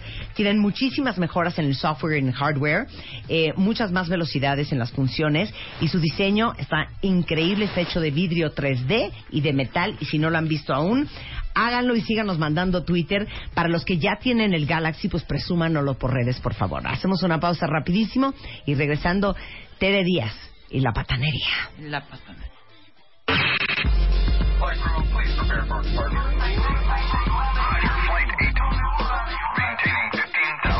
Temporada 11. 11.32 de la mañana en W Radio. Ahora Está sí. Tere Díaz con nosotros, es psicoterapeuta. Ya saben que ella es una gran, gran, gran psicóloga. Es una luz en el camino de los cuentavientes. Una mujer honesta que dice las cosas claras y peladas. Y hoy vamos a hablar de cómo reconoces a un patán. Pero yo quiero empezar con una pregunta para las cuentavientes. Ajá. ¿Cuándo fue la última vez que se toparon con un patán? ¿Y cómo era? Ándale, esa es una muy buena pregunta. Porque, a ver, ¿cuál es la Para no de patán? Es que fíjate que es muy importante la pregunta porque se presta a decir 800 cosas y sobre todo una cosa moral. Hay que, eh, y hasta hay gente que te dice es que llegó con tenis y era de, de, de- de traje. No, no, no, hay que distinguir lo que es la patanería para no mal usar el término. Yo creo que es una gente que realiza acciones, O sea, palabras actitud, actitud. o deja de hacer cosas que lastiman al otro. A ver, aquí dice la descripción de patán según este, pues el diccionario. Hombre que se comporta de forma ignorante, tosca y grosera. Bueno, pues vamos a ampliar el término. Ajá, ¿Te claro. parece? Sí, Porque porque mí es un hombre grosero, es un hombre tosco, Es un hombre sin tacto para mí. burdo, es un hombre descortés, Ajá. Es un hombre Grosero, rudo. poco educado, es un hombre abrasivo, es un hombre La cara, ¿eh? Tu cara. Sí, abrasivo. Hay que tomarle una foto con esa cara. y hasta agresivo, ¿no? es que yo ahí doy el salto. Yo sí doy el salto. Porque mira, hay gente maleducada. Sí, qué burda, bueno. Hasta, Burda. hasta nodina, así que te da flojerita. Ordinaria. Ordinaria. Esa palabra es muy buena. Y no da el salto a lo que aquí vamos a llamar patanería. Claro, claro. Que es esta cosa agresiva, abusiva, lastimosa, que a la otra persona le va mermando su seguridad personal, porque puede ser, fíjate, puede ser un lindo con buenas palabras, ahí el gran riesgo. Te endulce el oído, incluso te da algo que te hace bien, pero vámonos, Sí, de claro. repente viene la, la parte 2 Sí. que es el trancazo en donde te hace dudar. ¿Por qué? Porque las mujeres somos muy dadas a que nos confirma demasiado la mirada del otro. Entonces te dicen, ay, ¿cómo preguntaste esa pendejada? Claro. Ay, pero ¿cómo? Ay, otra vez ojitos, ¿no? Te hacen los ojitos de... Eres un imbécil. Exacto. O, o, o, que, o te hacen sentir culpa. Sí. Y eso empieza a tener un efecto en ti, en tu forma de, compro- de comportarte, en tu seguridad personal, Claro. en tu propia percepción de ti misma, en donde empiezas a darle más crédito a lo que el otro dice Entonces, que a lo que dices. entonces añadimos lo que acaba de decir. Hay unos este, burdos, Diana. Marta. Pelados, Pre- prepotente también. También prepotente. Prepotente. También prepotente. Pero fíjate, yo haría una distinción. Yo sí voy a hacer una distinción. Hay gente conflictiva, hay gente patanzona, por un estilo de carácter, por un incluso una personalidad con rasgos, híjole, hasta citados en el DSM-4 que habría que revisar, en donde esté su mamá, su abuelita, el jefe de la policía, su hijo, su, su jefe, pierden y se salen de sus casillas y tienen reacciones muy fuera de lugar. Y hay gente que abusa de una posición de poder por la categoría que quieras, por clase, por raza, por género, por preferencia sexual, por Sí, sí, sí, sí. etcétera, etcétera, etcétera, claro. en donde sabe con quién y dónde.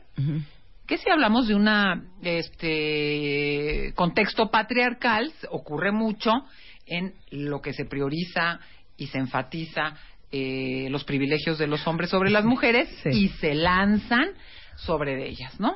Mira, puedo poner un ejemplo. Me estoy Por tratando favor. de acordar de buenos ejemplos, cuentavientes, de hombres patanes que de los que he escuchado o de los que he conocido. Eh, una vez me contaron que la esposa cacha al fulano que le está pintando el cuerno. Ujú. Evidencias ya, ¿no? Ya, evidencia, ya, foto, foto. Y entonces se sienta con él en la mesa y le dice, güey, está cañón. ¿Por qué no me dijiste que estaba saliendo con alguien más y que ya no quería estar en este matrimonio? Y entonces ella le avienta a él la foto de la fulana en la mesa. Él se volteó y uno pensaría que iba a decirle, no, hija, espérate, güey, yo te quiero. ¿Sabes qué le dijo? Te digo una cosa, cuando tú te veas como ella, No. Hablamos. No, güey. esa fue su respuesta. No. Esa es una patanada. Una patanada, Esa un es una patanada. un insulto, una cosa de que, perdón, iba a decir Esa es una patanada. ¿Qué Estoy tratando de pensar que otras patanadas me acuerdo. ex- No, o simplemente hay, hay otras que tiene que ver con el, el hecho de que hay, le crees más. ¿Quién te dio esa foto? Le crees más a tu mamá que a mí que te estoy diciendo que eh, eh, es mi, mi, no sé qué de, mi asesora de quién sabe qué, ¿no? O sea, que literalmente hacen dudar a la persona de que las propias percepciones son correctas. Ajá. Pero ese ya es el síndrome de ya el sometimiento. Claro, de ya. ya la indefensión. Claro, ya. Angie dice, el esposo de mi hermana acaba de reconocer que tiene otra mujer y quiere seguir con las dos. Ay, no, yo te voy a contar algo. A ver, a ver. Eh, nunca olvidaré, en un mm, caso de terapia, porque mira que cómo se aprende en la consulta, un cuate que le contaba a la hija del amante, con quien ya tenía hijito. Y entonces la mamá, la esposa, reclamaba y él decía, a ver, por favor, ténganme paciencia. Me tengo que levantar en las noches a darle de comer al otro bebé también. Por favor, ayúdenme. O sea, él pedía ayuda porque unas noches dormía con el recién nacido, otras iba a casa de la esposa. Y por favor, compréndanme, ténganme paciencia porque, oye, ¿cómo, no? Y, y oías a las mujeres de la familia, a la hija y a la esposa, casi, ay, perdón que no dormiste bien y yo te dije que la colegiatura. O sea, ¿cómo? ¿Me explicó? Sí, ¿Cómo? claro. Pero bueno, vamos a hacer la distinción, ¿te parece, Marta? Me parece muy bien. Van. ¿Qué? Yo diría... Son personas, son, estas son señales de alerta. Porque muchos Focos de ustedes, rojos, muchos de- y dicen aquí, ¿pero qué? ¿La patanería es exclusiva de los hombres? Claro, también hay mujeres patanas. Hay mujeres bien Hay mujeres patanas. patanas, Ajá. pero fíjate, aquí sí voy a hacer la distinción. Hay gente que por razones de personalidad, estructuras de carácter, ya no nos vamos a ir a los orígenes, si le Sí. dieron pecho, no le dieron, si sus genes, si- etcétera. Tiene un trastorno de personalidad y es importante detectarlo porque no es que necesariamente sean malas personas, pero sus conductas sí son lastimosas.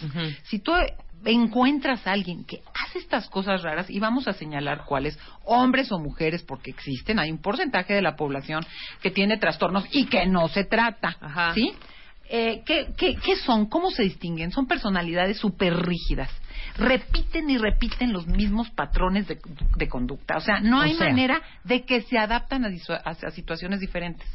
Lo que pasa es que son, somos, esta gente es muy predecible, porque si siempre que le dicen algo reacciona igual y no puede reaccionar de una manera diferente y no voy o no digo la verdad o tal, ten- tenemos un problema en el que hay una rigidez severa que se deja ver muy rápidamente. ¿Y qué más? Son problemáticas estas personas porque tienden a ser agresivas y a escalar los conflictos desproporcionadamente. A todo, como le dicen, le ven chichis a las hormigas. Puede ser o no, y eso es importante verlo, que no sean necesariamente violentos y hagan manotazos y digan groserías y todo eso que es el lo típico del patán barbaján. Claro. Pero sí ocurre que siempre están metidos en conflictos. Los vieron feo, no, ya le cayó mal no sé quién, le dijeron que no entrara, ya le cayó eh, tal persona, ya no la quiere volver a ver porque cuando entró no le dijo buenos días. O sea, esta gente que tiene conflictos con todo mundo, que conoce sus historias anteriores, está peleado con la mamá, pero con el hermano, pero con la novia anterior, pero dices, bueno, ¿y por qué conmigo no? Esa es la ilusión del enamoramiento. Conmigo va a cambiar. No, pero tú tienes historias y referentes que donde va pasando, salió mal de una chamba, con la exnovia o con la exmujer están en pleitos de abogados sacándose los ojos. Dices, bueno, una gente que tiene problemas en todos lados, ¿qué onda? Y aparte te digo una cosa, cuentavientes, es cansadísimo estar con una persona Ay, así. qué horror, sí, sí, Que sí. estás nervioso De a ver porque cuánto- te cuánto quita la amigo paz. no la saludó bien, Ajá. porque el otro no le dirigió la palabra, Porque no le porque tu mamá todo. no le ofreció pastel igual que a todo el mundo, porque el niño, o sea, y que todo el día estás angustiado Pierdes de la cómo paz. está su medio ambiente para que el señor o la señora no se molesten. Sí, estás pendiente de No, todo lo que dices no, para no. que No, y se desarrolla se un rompa el- estrés totalmente, Totalmente. traumático en donde ya está sufriendo que si dije, que si lo esperé, que si le avisé, que si no le contesté la llamada de Y inmediato. aparte, ¿sabes cómo te das cuenta? Y te das cuenta cuando tu amiga está saliendo con un patán y tienes la oportunidad de ir a cenar con ese patán, tu amiga y otro grupo, que tensa toda la mesa. Ah, sí. Y sabes perfecto, identificas que está haciendo Sí. todo lo posible porque el señor no se altere. Exacto. Y dos, en el primer date te puedes dar cuenta perfectamente, perfectamente, si el güey empieza con sus patanerías. Porque a ti te puede tratar perfectamente. Claro. Tener una cena deliciosa, No, hombre, pagarte la como cuenta. dice el dicho. En el momento. A person who is nice to you but is not nice to the waiter claro. is not a nice person. Y a mí me ha tocado y alguna experiencia una vez. Y creo que contigo, Marta. ¿Qué? Que fuimos maravillosamente a cenar y de pronto se baja este tipo a gritonearle al del ballet parking, ¿te acuerdas? Ay, no, no, no. Horrible, no. una ver, No, pero un una patán, pena. un Ajá, patán. sí. Y luego entra, mi amor, no sé qué yo, ¿qué le pasa a este imbécil? O sea, le gritó, puta, horrendo. En una misma noche al chofer y No, al del ballet parking. Sí. Pero fíjate, otro otro Horrible, detalle que horrible. se suma a esto que dicen es que culpa, todos son, yo, yo me acuerdo una vez que estábamos atorados en una carretera con un sobrinito que es un poquito intensito y gritaba en la camioneta, todos son los pendejos menos yo. Ajá. Esta gente tiende a pensar que todos cometen errores, la culpa es de todos, no tiene Claro. la capacidad de asumir responsabilidad. Soberbios, además. De asumir Soberbios aparte Ah, a lo yo- imbécil. Exactamente. Oigan, Entonces, perdón. Estoy leyendo unas cosas en Twitter que quiero ir por ustedes y agarrarlas de los pelos. ¿Pero qué? ¿Y gente ya casada? Que su vecino Ajá. es un patán. Y cuando sale con su mujer le dice, órale chingadera, apúrate que no te voy a estar esperando. no, bueno. Es que desde ahí... No, Otra ¿cómo más dice, mi novio me pedía que le dijera a sus amigos que ya habíamos cortado desde hace mucho y que yo no era su novia. No, ese sí está muy grueso, ¿eh? Mira, dice No, patanada, dice Dalia, ir a Victoria's Secret con mi esposo ahora su ex, muy bien, Dalia, y decirle que hiciéramos al- al- algo de shopping y me dijera, ¿para quién? ¿Para quién se lo voy a comprar? Ay, qué- o sea, qué como manera de diciendo, lastimar, tú no güey. te Es mereces un. Victoria's Secret. Este, dice, Patán te pide ayuda para divertirse con otra y luego te reclama que tú eres la que está mal, que tú y aparte ya sabías que ella existía. Sí, no, es que te digo, no asumen responsabilidades, culpar a todo de lo que Yo tengo una conocida que cada vez que se muestra amorosa, ya llevan eh, casados pues, un largo tiempo, que serán unos 15 años más o menos, 15, ca- 18, punto. Híjole. Pero bueno, cada vez que se porta amorosa, después ya del enamoramiento, ¿no? Después de los Claro. 4, 5, 6, 7 años, se, siempre se voltea a decirle, "Pues, ¿qué te pasa? ¿Estás borracha o qué? Siempre. O sea, Bueno. una expresión que para mí, de desprecio. y la he escuchado en vivo, Sí. y yo digo, esto es una patanería. Claro. Dimadira ¿No? dice que le encontró un mensaje al fulano. Y cuando ella le reclamó, él le contesta, pues las que busca encuentra, tú te lo Ay, buscaste. no, no, no, Pero no. ¿cómo soportan eso? Pero Cuéntame, ¿qué les pasa? Ganas de Es darles que ¿sabes un qué es lo que ocurre? Ocurre que creen que de veras te empiezas a creer que el defecto lo tienes tú. Claro. Que algo Que la loca de tú. hacer. Ajá. Que no dijiste lo que tenías que hacer. Que te descuidaste. Que lo descuidaste. Que no lo atendiste. ¿Para qué Es no atiendes la increíble. tienda, chaparrita? Hay una sensación, estas personas que al final son abusivas, ¿eh? Si bien se puede sumar... No, ¿Quieres- no, no, no, la no. peor, Ya la no. peor. ¿Qué? Me voy a aventar por una ventana. No, no, no, no lo puedo creer. Dice, a una amiga, su novio le dijo, cuando hacían el amor, que tenía que pensar en alguien más para poder cooperar. No, no. ¿Sabes qué? No, ya, ya me voy. No, ya me voy. Oficial, yo ya me voy. Esto no que es posible. Es que mira, damos el salto a lo sexual. Uno puede tener sus fantasías, pero qué necesidad de, de- de- de decirle, es que si no pienso en otra, ve, No me ya está prendo. echando humo. Sí, Ya está- claro. ya no me ¿Ahora qué? prendo. ¿Otra qué? ¿Otra? No. ¿Ahora quién? ¿Qué? ¿Qué dice ahí? Te digo algo. Está viendo Es falta que de me quiero aventar por una ventana. Yo les voy a pedir un favor. Ya no escriban Ya esas no me digan Les nada. voy a pedir un favor. No, les digo una cosa. No me hagan sentir que 29 años trabajando en radio, 11 casi en este, que no ha servido de nada. O sea, ¿cómo es posible que ustedes aguanten estos niveles de patanería? Yo te digo qué pasa. Nada más porque no puedo decir groserías, pero dejen de ser brutas. Sí, ¿Qué? claro. Mi exnovia patana llegó al cumple de su mamá con su novio, el oficial, porque no sabía que yo iba a ir. No. Bueno, también hay Mira, no también hay patanas, mujeres ¿eh? muy, No. muy, muy, Ah, no, muy, claro muy, muy sí. patanas. Sí, A ver, sí. Selene dice, yo ya entendí que estoy con un patán. ¿Lo dejo, lo ayudo, me quedo No. o qué hago? Ay, ay, ay, ay, a ay. ver, perdóname, ¿eh? No. Dating is not fucking therapy. Exacto. Tú no eres terapeuta como para estar ayudando al señor. Que el señor vaya y se cure solo. Tú cómprate unos tenis y sal corriendo, hija. Ajá. Y, deja de estar de un güey sano y vas a ser la mujer No, más feliz de la vida. veras, Hombre, No, es que ahora sí ya me enchilé. de verdad, Es ya estamos grandes. Es que Es que eso no entendemos. Ya no tenemos muy 15 años. Sí, pues a los 15, ok. Todavía, te güey, colgó el teléfono y no te saludó en el colegio. Ya, Pero ya exacto. tenemos 20 y 30 y 40. Ya para estar con estos, batallando con estas estupideces. Oye, pero te voy a decir una cosa, hay que despertar desde los 15. Mira, algo muy impresionante es No, que, no, no, que no, hay no. que despertar desde los 15, No, porque de- se de empieza estas cosas abusivas desde los noviazgos. ¿Qué hay cuando dices, ¿por qué hacemos esto? Uno, las mujeres tenemos la idea de, entre esta idealización del amor al otro y entre que yo tengo que ser responsable de la felicidad del otro, y calladita me veo más bonita de aguantar, tolerar, dejar pasar. Ese es uno. Y dos, cuando llevas 18 años en una cosa así, se crea algo que se llama indefensión aprendida. De tanto, yo se puedo decir groserías, Sí. de tanto putazo, acabo, ¿sabes qué? Ya no, ya, ya, ya me van a patear, entonces ya me quedo como, como sin poder Como reaccionar, perrito como, pe- como perrito pateado. Exactamente. Ya ni lo detecto ni lo oigo. Fíjate que hay personas que captan cuando algo ocurre y hay testigos, porque ya invisibilizan el abuso, y cuando alguien pone una cara y dice, y, y te dicen, ¿por qué lo hiciste frente a, a- a mi vecina? ¿O por qué lo hiciste junto a mi amiga? Y ahí capta hasta que otros ojos miraron y pusieron cara de qué es esto, como los que están poniendo, estamos poniendo todos aquí, la persona reacciona, algo no está bien. Y de eso desaprender esa indefinición, inde- perdón, esa indefensión y generar las estrategias para recuperarte y quitarte, comprarte tus tenis, echarte a correr o poner un límite porque es cosas, son cosas que si es un trastorno de personalidad está o súper tratado y medicado o no va a cambiar, No. pero si lo estás viendo, ¿por qué te enganchas? Claro. ¿Por qué te enganchas si hay señales claras? Ejemplo, en una cena, interrumpen, eh, no, no escuchan, no preguntan, cambian las conversaciones, te dice, ay, eh, ¿sabes qué? Yo pongo el tema, tu tema no me importa, eh, todo el show es de yo estar hablando de mí. Esa es una gran señal.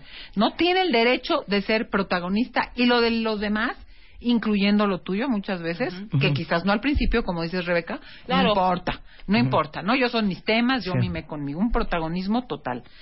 Por supuesto el dinero, el control con el dinero. También, te doy, claro. no te doy, te quito, te castigo, ahora no vamos de vacaciones. Ujú. ¿Qué es eso? Acabo de oír eso. Pues sabes que como, como contestaste así, ahora no nos vamos de vacaciones. Ahora no te voy a llevar a la Ahora no te voy a llevar. Eso Como de si llevar también una además, maleta. Un castigo, ajá. No, no, Exactamente. Por supuesto usan la ironía y el sarcasmo. Ay, otra vez con ese tonito, ya vamos a empezar. O corrigen. Ah, ¿cómo les gusta corregir? No, no, no se dice así. Se dice asado. No, fíjate cómo empiezan a dar señales Sí, claro. de esta de este posicionarse en un lugar superior a ti. Y aquí hay un detalle para distinguir si es abusivo, nada más, o si tiene un rollo en que no lo puede controlar y volvemos a decir, y no es que se le disculpe ni que te tengas que quedar, es que sí sabe con quién, no le habla así al jefe, no le dice a su madrecita santa, no se lo dice a su socio con el que depende del capital de la empresa, no, se lo dice a quien tiene menor poder que él, que sabe que no le van a poder contestar, que no le van a poner resistencia y que él se puede posicionar en esta cosa abusiva y de sometimiento, ¿no? Entonces es muy importante poderlo detectar desde el principio, porque si te ligas te enamoras, hijo, qué difícil es luego terminar. El objetivo es detectarlo, aunque no lo entiendas, aunque en tu casa sea normal porque tu papá aventaba las tazas, ¿sabes qué? Si ves esas acciones, retírate, retírate. O, o qué, miren, aquí la- las amo porque aparte todo el mundo comparte. Dice aquí una cuenta que una vez, en medio de la cooperación, o sea, en medio sexo, se volteó y le dijo, ¿te puedes apurar? No. O sea, obvio lo mandó a la fregada. Ahora, ella hizo muy bien. O sea, no hay nada que discutir. Eso está muy cañón. No hay nada que discutir. Y uno cree que a lo mejor si de repente... Van a entender. si ya dices, bueno, que ya no voy a tener mi orgasmo porque el señor ya está presionado. Está cansado. Claro. Está Entonces ya, cansado. ¿no? Con la copita guardo- de vino y el cigarro me guardo mi sexo, orgasmo. Mejor, gordo, ¿por qué eres así? O sea, ¿por qué, ¿por qué tienes estas reacciones como, como tan violentas? O sea, se me hace como súper fuera de lugar que me digas que me apure cuando el sexo es para disfrutarte. y no. como, como que los dos somos igual de, tenemos el derecho de disfrutar nuestro sexo. Entonces, no sé, ¿acaso es algo de tu infancia? No. O sea, perdón, es una No, al conversación lugar. que no quieres tener. Claro. Punto. Hay conversaciones y hay discusiones que no tienes por qué tener. Es que hay que saber salir a la primera cuando ves una... Exacto. No, la gente no cambia tanto. La gente cambia. O sea, ¿o qué creen que diciéndole, mi amor, aliviánate? No, o sea, no te pongas va a así. cambiar. ¿Va a cambiar? Ajá. No, pero te agrego, Marta, eso es diciéndole. Hay quien les da textos para leer, hay quien le pide, al- ya típica cena en donde, ve, dile, dile tú que eso está mal. Sí, claro. ¿No? Dile. Güey, Ah, ¿ves? ¿Ves cómo no que soy es yo? normal cómo se pone. No, no, qué, qué bueno que te diga, porque ¿qué si estoy loca? No. Pero cursos, pero libros, pero terapias. Pero podcast ¿Sabes de? Marta de baile. No, No. pero regañizas por eh, este al aire. ¿Sabes qué? La gente cuando no lo quiere ver y no quiere cambiar y no toca fondo porque no puede, porque no le da la gana, simplemente retírate. Porque hay gente que te dice, ya le dije, ya le expliqué, ya le pedí, ya me enojé, ya lo llevé a la terapia, ya fuimos al curso de no sé quién. Entonces acaba siendo en que, ¿por qué sigues? a- Eso es lo mismo. Es hacer más de lo mismo en distinta presentación. Entonces, para, para y de preferencia, si ves síntomas y ves señales, salte antes de liarte efectivamente, porque aparte, si tienen, luego fíjate que son encantadores, estos nos salieron malos en la cama y pelados, pero hay unos muy buenos para la cama y el buen sexo vincula. Entonces, ya que estás vinculado, Claro. záfate. No, pues está dificilísimo. Claro. Miren, aquí Tipper Trick, que me encantan los tweets que siempre manda, pone, es un, es un, es una como viñeta, es como un meme y dice, nunca le digas quédate a quien le urge irse. Mejor, Ay, sí. ábrele la puerta y órale a la chingada. Así dice. Yo Esa es la joya. Retuitea eso, por favor. Está Dice, mi ex máximo. siempre decía, eh, mi ex siempre quería hablar de él y me preguntaba algo sobre mí y ni atención me ponía. Por algo, ya es mi ex. Es una señal muy importante cuando no le interesa nada de lo que tiene que ver contigo. Exactamente. O como decía un amigo, ok, dejemos de hablar de mí, hablemos de ti. ¿Qué opinas de mí? No, híjole. Ok, a ver, más características. Mira, otra característica es que invalidan tus emociones. Ay, es que me enojé. Ay, pero para enojarte por eso. Ay, qué exageración. No es para tanto, es cualquier cosa. O me dio tristeza. Ay, no, Toti. Bueno, pues, para llorar mis problemas, ¿eh? para llorar mis problemas. Cuando no hay validez de lo que tú sientes y externas, porque es una experiencia que tuviste tú, tan tan, es que no hay mirada a lo que te pasa a ti. Claro. Pausemos ahí. Ahora les vamos a decir, no puedo creer que se los tengamos que decir, pero les vamos a decir qué van a hacer regresando del corte. Marta de baile, transmitiendo en vivo. Temporada 11. 11.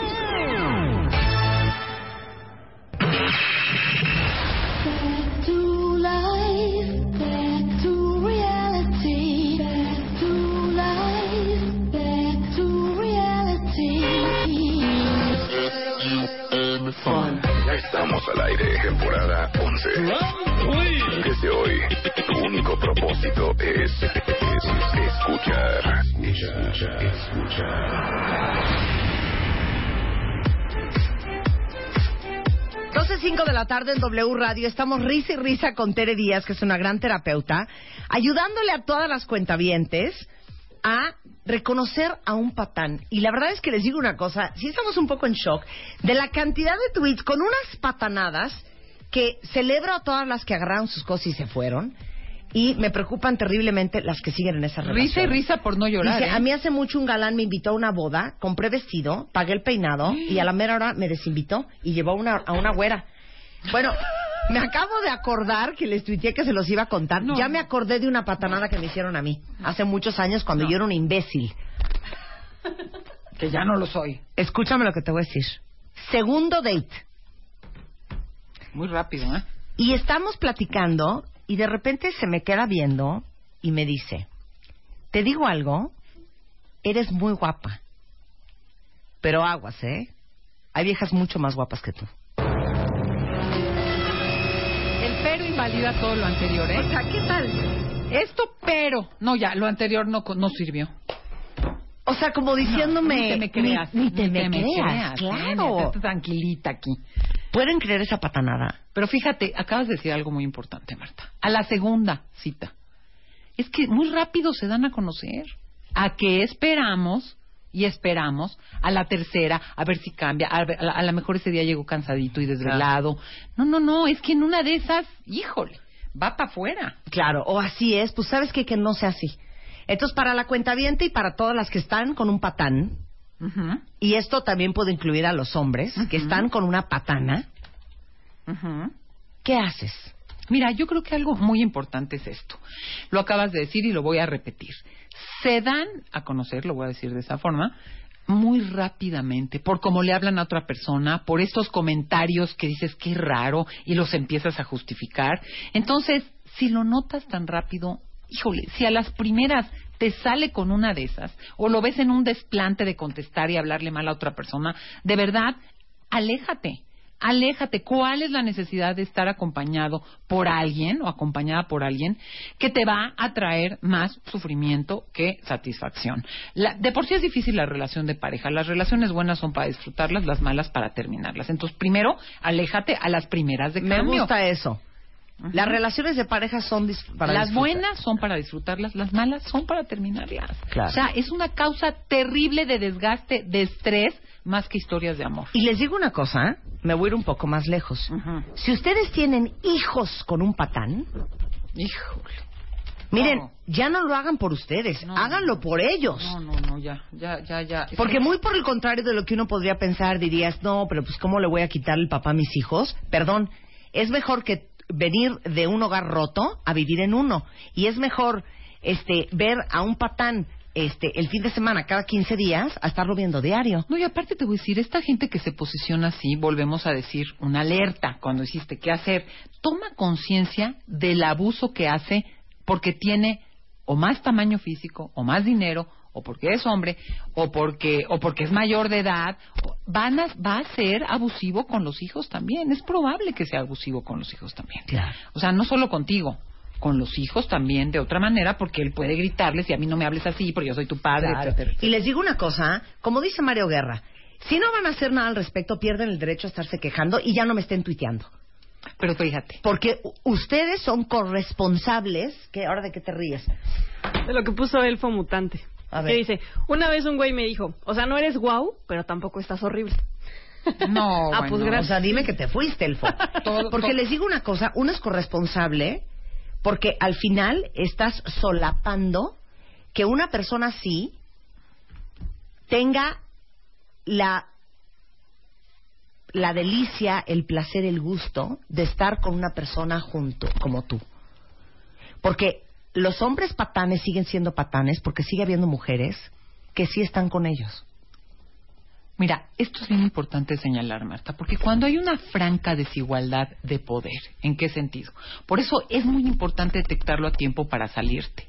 Cuando tú estás metido en una relación en la que dependes, porque muchas mujeres todavía dependen económicamente de la persona, se creen esta educación tradicional femenina de la mujer, sabes que es mejor estar con alguien que estar solo, eh, aguanta, eh, ha- hay que saber, eh, sé inteligente, hay que saber cómo hacerlo, etcétera, etcétera, ya estás en un desequilibrio de poder y eso es importante, Marta, porque hay mujeres que se sienten muy culpables porque no pueden hacer algo y están sin lana, ya están muchas veces, eh, ¿cómo te diré?, disminuidas en su seguridad. Claro. Entonces, si te das cuenta, tienes que pedir ayuda, porque hay quien dice yo no puedo, so- no puedo. Claro. Una cosa es saber que tienes que correr un maratón y otra Claro. cosa es ponerte a correr. Ya sé que no tengo que estar aquí, pero no es tan fácil retirarme. Claro. Entonces, primer Busca paso, ayuda. busca ayuda. Entonces, primer paso, si lo detectas, de veras, no le busques. No le busques. Si ya hay esas señales, ya es, no le busques como si. Búscale como no. Uno. Dos. Apóyate en los demás. Es bien importante porque cuando tomas conciencia de que alguien te tiene sometido, te tiene menospreciado, usa el desprecio, el chantaje y la descalificación y te tiene amedrentado, hay un maltrato, ¿no? Corres el riesgo de lo que decía, de la indefensión. Entonces necesitas apoyarte eh, con los demás, pedir ayuda, ver que, que te confirmen. Yo mucha gente que llega así, les digo, alguien te dice que es lo máximo, que qué tonta, que qué exagerada, que de verdad dale chance. ¿O quién te lo dice si te lo dice? Porque muchas veces te contestan, no, en mi casa no lo quieren, no, a mis hijos les cae mal, no, fíjate que mis amigas se ponen nerviosas cada vez que salimos juntas porque altera, como decía Rebeca, altera el ambiente. Claro. Entonces, ¿quién te dice échale ganas? Claro. ¿Quién te dice échale ganas? Apóyate de los demás. Y hay veces que no vas a tener tú, como la muleta, la posibilidad de tú sola con tu fuerza, porque tendrás que recuperarte, empoderarte, sentirte más segura, reconstruir tu autoestima. Entonces, fíate de lo que te están diciendo y prepara tu salida. Bueno, Entonces, ¿puedo, ¿puedo hacer un paréntesis? Sí, sí. A ver, cuentavientes. ¿Cuántos de ustedes, mujeres que están oyendo este programa, alguien les ha dicho, estás igualita a tu mamá, estás igualita a mi mamá, ¿no? ¿Por qué nos dicen que somos igualitos a nuestros papás? Porque uno copia de manera súper inconsciente lo que uno ve todos los días. Entonces, regresando al tema de los niños, si ustedes no han tomado la decisión de irse de una relación con un patán, porque es el hijo, el papá de sus hijos y se les hace horrible y de repente en la mesa el patán contesta horrible y tú en vez de voltearte y decirle a mí no me hables así porque sabes que se va a armar un merequetengue y va a ser más obvio y los niños se van a dar cuenta y va a ser un desmadre, te quedas callada. Tus hijos están aprendiendo lo que están viendo. esos patrones, exacto. Y uno, si no repara, repite. Y las probabilidades de que tus hijos acaben siendo patancitos son muy altas. Las probabilidades de que tus hijas, mujeres, acaben creyendo que esa forma de tratar a una mujer es lo normal y es lo correcto, muy probablemente se van a acabar topando con un patán, porque uno busca lo que a uno le es familiar. Y si no lo buscan, seguramente lo van a encontrar. Y van a aguantar, porque lo único que vieron durante los 18, 23, 27 años que llevan viviendo en tu casa es eso. Y se sienten cómodos, es una zona de Entonces, confort claro. incómoda. Entonces, si ustedes ya hicieron concha de tortuga y ya lo que les dice el patán les entra y les sale por un oído, me parece perfecto. Pero ustedes no pueden ser emocionalmente irresponsables con sus hijos. Exactamente. Y por ellos deberían de salir corriendo. Sí, porque hay gente que te dice, Marta, en, re- en esta línea de lo que hablas, ¿sabes qué? Yo ni me engancho. Entonces Claro. me dicen tarada, me callan, este, me castigan y ya no me dejan, este, no me invitan a salir, etcétera, etcétera. Y yo, ¿sabes qué? Ya no me engancho. Oye, no es de engancharte o no, es de que tiene que haber acciones concretas como consecuencias a ese maltrato, a ese abuso, a esa patanería que estás recibiendo. Entonces es muy importante no decir, no me engancho, me vale que haga tu berrinche solo. ¿Sabes qué? Tú tienes una responsabilidad, primero por ti, porque aparte te voy a decir, los hijos se molestan, desprecian y a veces maltratan a los padres que se dejan o a las madres que se Claro. dejan maltratar. Claro.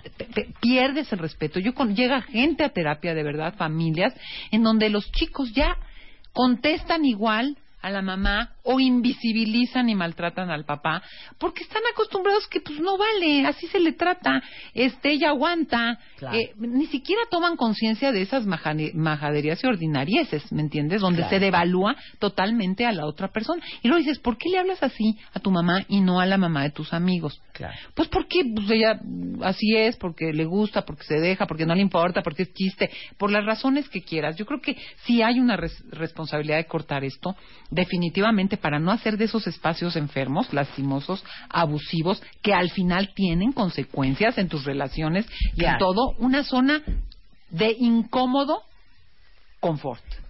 Les voy a decir una cosa. Fíjense qué dicotomía. Fíjense qué increíble la dualidad con que operamos. Se supone que los papás, parte de nuestra chamba como padres y de guiar y educar a los hijos, es decirles qué está bien y qué está mal. Y les decimos que no está bien robar. Y que está mal jalarle la cola a un gato maltratar a un animal. Y que no está bien maltratar a tu hermano. Y que no está bien que muerda en clase. Y les damos toda la lista a lo largo de su crecimiento de todas las cosas que en la vida son correctas y son incorrectas, ¿no? Los valores. Pero cuando se trata de nuestra relación de pareja, cuando es uno quien tiene que pagar el precio de actuar en la realidad para respaldar ese valor, ahí ya nos cuesta más trabajo. Porque en realidad lo que también les deberíamos enseñar es que que alguien te trate mal no es aceptable. No importando si es tu marido o tu papá. Fíjate que ocurren dos cosas. Es muy fuerte lo que dices, porque se minimiza, se invisibiliza y se justifica eso. Es, hay, hay datos muy interesantes, Marta, donde dice que mm, mm, nos alarmamos muchísimo de la violencia en las calles y los asaltos y los cosas que son señalables y reprobables, ¿no? Reproba dije mala palabra. Pero, ¿cómo se invisibiliza el maltrato y el sufrimiento al interior de la familia, que es donde se da en porcentajes altísimos. En un contexto patriarcal, don- en un país como el nuestro en que todavía vive el machismo, es impresionante el daño psíquico, muchas veces físico, económico, etcétera, que se da al interior de las familias. Se minimiza, se invisibiliza, porque ocurren dos cosas.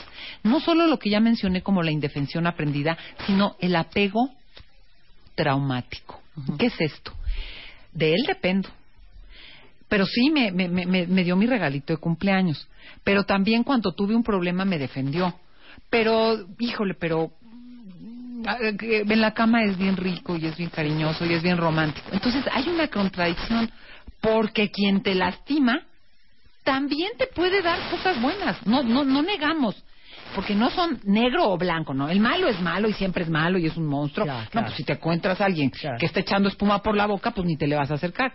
Pero el bueno puede ser amoroso, puede ser esto, puede ser cariñoso, te puede cuidar en ciertos momentos y también te puede lastimar, sobajar, menospreciar, invisibilizar, abusar de ti.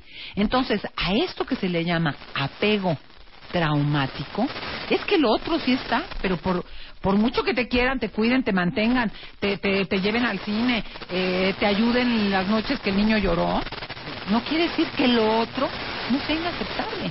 Pero entra esa gran confusión y creo que uno de los síntomas más grandes cuando vives este tipo de relaciones es la confusión. Claro. No estoy segura si sí o si no, pero si es bueno, pero si es lindo, pero mira qué chistoso, pero cómo me ayudó, pero qué bien me escuchó, pero cómo me jodió. ¿Sí me explico? Claro. Se dan esas dos cosas y eso hace muy complejo el zafarte. Te tienes que aclarar. Por eso es importante necesitar. Ok, ahí te va una. Dice aquí este, una cuentaviente. ¿Qué pasa cuando el problema eres tú? ¿Qué hago? ¿Me largo para no dar ese ejemplo a mis hijos? Yo estoy en terapia, pero él no. El prob- problema eres tú, es que tú eres el que haces el maltrato No, y el no, no, abuso. es que ella es la que está ahí metida. Ah, bueno, pero y no ella te está puedes... tomando el Mm. terapia y él, el patán, no está tomando terapia y le preocupan mucho sus hijos. Claro, mira Marta, primero no puedes decir solo el problema soy yo. Ya te diste cuenta del problema y como te digo, una cosa es de saber que tienes que correr un maratón y otra cosa es poderlo correr. Entonces hay que tener compasión con uno mismo sin ser por eso minimizador. Ya te diste cuenta del problema. Como lo primero y tu primera responsabilidad es ponerte en resguardo tú física y emocionalmente, porque hay gente que cuando empieza a poner la resistencia se lleva hasta madrizas físicas Claro. que no había hecho porque sabía que algo ocurría y al primer estate quieto que le ponen se arma la sanquitín contigo o con los hijos. Entonces lo primero que tienes que estar es, tu primera responsabilidad es resguardar tu integridad física y emocional. Es la primera. La segunda es, si tú empiezas a señalar y a poner límites y el otro vaya o no vaya a terapia, no los respeta, si tienes que cuestionar la permanencia en ese lugar, porque se puede hacer eterna tu salida y eternos los efectos del abuso. Entonces, por supuesto, pero no, el decir, es que el problema soy yo, entonces yo me estoy culpando. No, estás metido en una situación muy complicada. Ya te diste cuenta, no es tan fácil librarte. Es de las cosas más Sí, pero el que sea no fácil no significa que no pidas que no ayuda y que no ante una cosa sostenida y permanente no vayas viendo y planeando tu retirada si es que no hay forma de, de trabajarlo. Porque estas cosas, además, Marta, se tienen que trabajar mucho tiempo.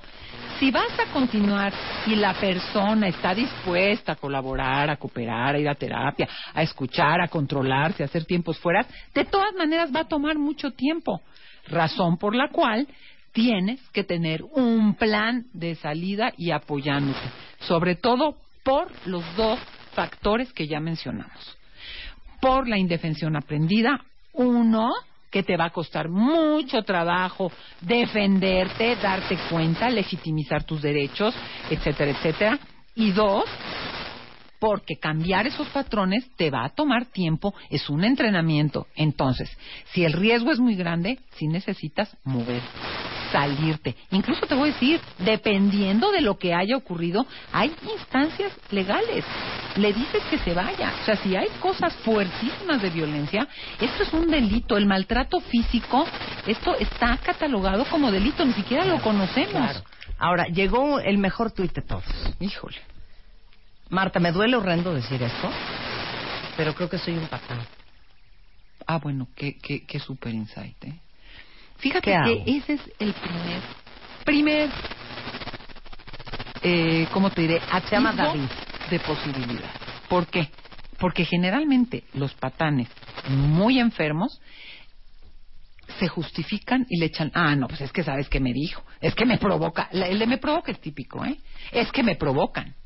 Entonces, el que diga, creo que yo incurro en esto, creo que lo hago por esto, por lo otro, es la primera señal de pide ayuda. Entiende por qué lo desarrollas, en qué contextos lo ejerces.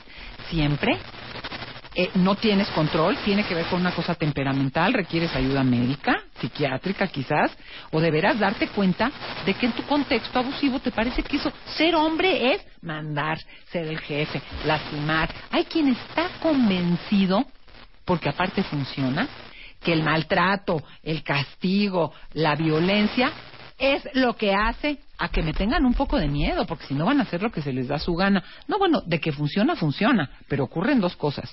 O aplastas completamente la persona, la personalidad de la persona que está junto a ti, o llega un momento en que van a agarrar sus chivas y se van a ir corriendo. Claro. Fíjate que la mayoría de los patanes que tienen cierto remedio hasta que los dejan dicen esto. Entonces, si él pudo tener, esta Claro. persona, David, Claro. creo que soy por esto, esto y esto y esto, primer paso, pide ayuda porque fácilmente te vas a autojustificar. Ay, no, bueno, pero es que me hicieron. Ay, no, bueno, pero es que también aquí. Es que si no lo hago, me, agar- me, me- me agarran de su puerquito. Es que yo tampoco voy a estar al servicio de ña, ña, ña. O sea, un buen paso es inaudito. Te diría, wow. Mira, en los talleres, de verdad, la gente que llega aún teniendo problemas, aún repitiendo patrones, aún con historias, como tú decías, generacionales, donde eso era normal, me dijeron que eso era ser hombre, etcétera, etcétera, pues ya están en un primer paso y Claro. ponerte en un lugar Claro. vulnerable y pedir ayuda. Muy es bien, Un gran... Luis. Luis dice aquí, yo era un patán con mi pareja y me di cuenta de mis errores y por amor a ella tomé ayuda psicológica y estoy en terapia. Y hay veces en que uno no se da cuenta hasta que reflexionas y sabes que ya te pasaste de cabrón y pides perdón, dice Ernesto. Es que algo bien importante, Marta, cuando estás en un lugar de privilegio, no te das cuenta de la gente que tiene menos poder. Tú lo das hecho como, como por dado. Y fíjate que en un, en un video interesante sobre la equidad de género decía, mujeres, ¿eh? Las mujeres trabajando sobre esto de, de, de justificar, de tener fuerza y tal, decían, dos mujeres en grupos multirraciales. Yo me levanto y digo, soy una mujer. Y la otra mujer negra dice, yo me levanto y digo, soy una mujer negra. Y eso hace una diferencia. Porque tú das por hecho que tienes los mismos derechos. Estoy hablando entre mujeres. Muchas veces quien tiene privilegio no se da cuenta que somete y lastima porque eso le toca. ¿Qué hace usted aquí? Claro, para ahí, ya volvemos.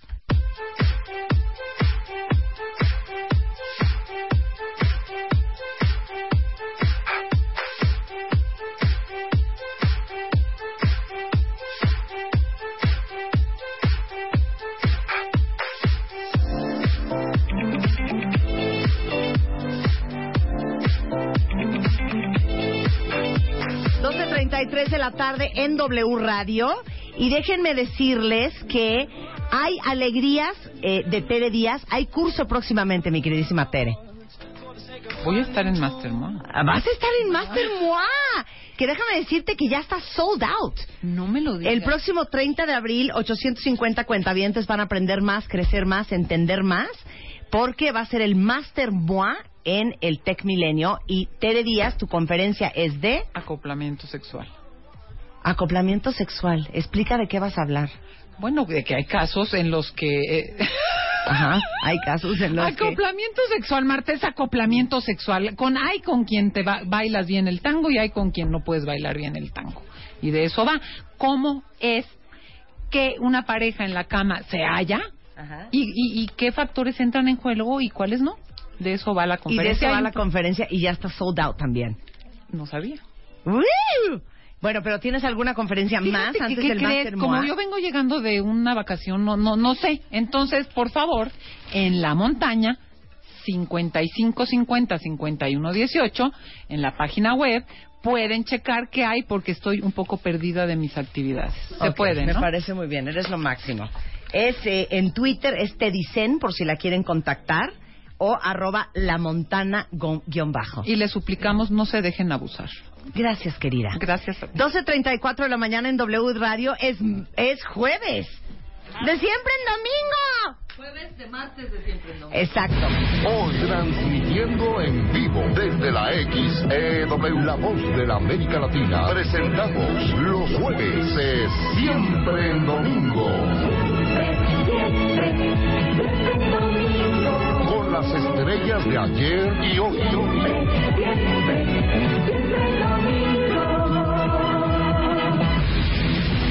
Hoy, hoy, hoy, nuestro invitado especial, Maluma.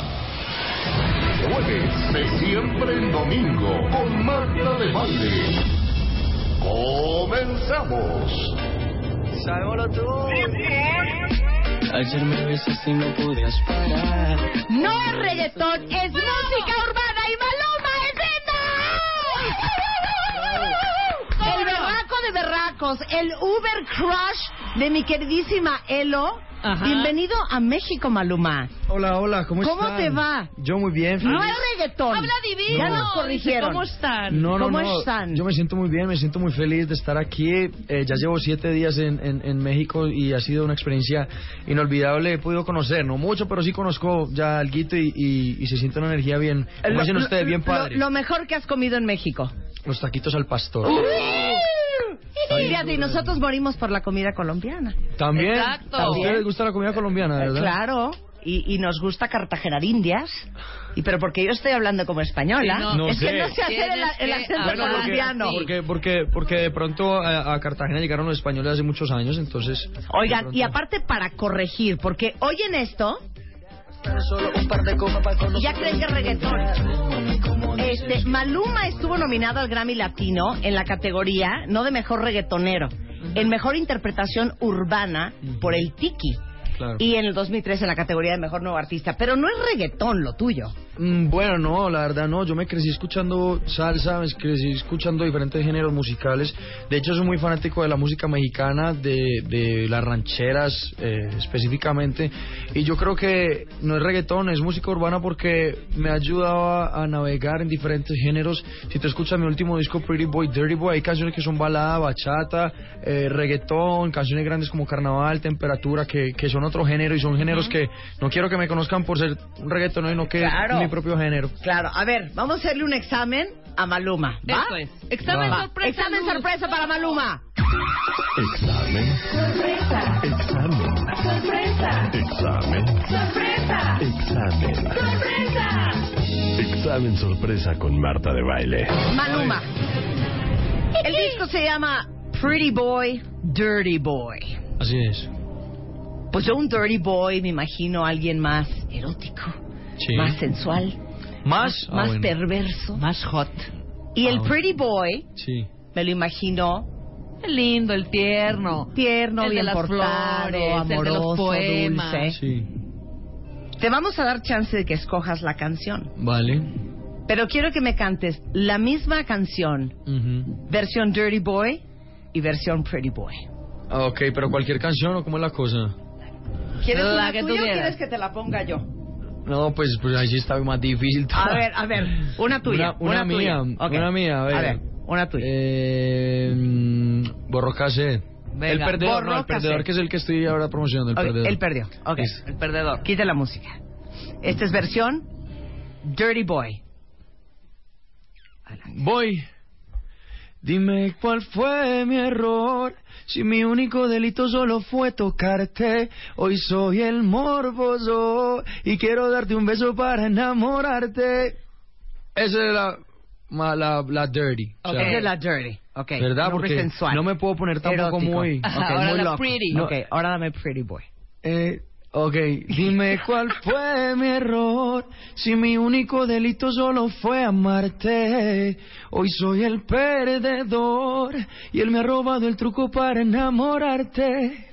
¡Ah, claro! O sea, lo sentí más, más pujido, más, Sí, el- el más sufrido, más, más amoroso. Ok, Así es. tenemos otro examen para ti. Va. Ah, ¿Ok? Para todos los que nunca han visto una serie colombiana, porque nosotros hemos visto casi todas, te vamos a hacer un examen. Vale. Vaina. Digo que es vaina. Sí, claro. Ah, bueno, pero es que no me dijiste, dijiste. No, sí, vaina. examen, examen. Vaina, cualquier cosa. Vaina, ¿qué vaina esa? Un piano que está allá y que vemos desde acá. Ok. Una cosa. Un Cosa, chiche, un sí. artefacto. Jartera. Ay, como cansancio, qué jartera, cuando algo te irrita. Ah, o sea, de hartazgo. De hartazgo. Ok, eso está muy, muy traducible. Ok. Goma. Como cuando tienes que hacer, quieres hacerlo muchas veces. O sea, tengo goma con el PlayStation, quiero jugar todo el día porque es nuevo, entonces tengo goma, no me quiero despegar de él. Ok. ¿Qué? Muy bien. Prit, ¿no? Como Prit. Ujú. Berraco.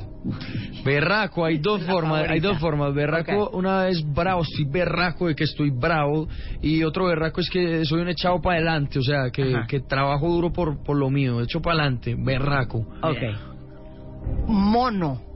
Ah, bueno, el mono en Colombia es rubio, es cuando, cuando, cuando alguien tiene el pelo rubio. O sea, él lo es mona.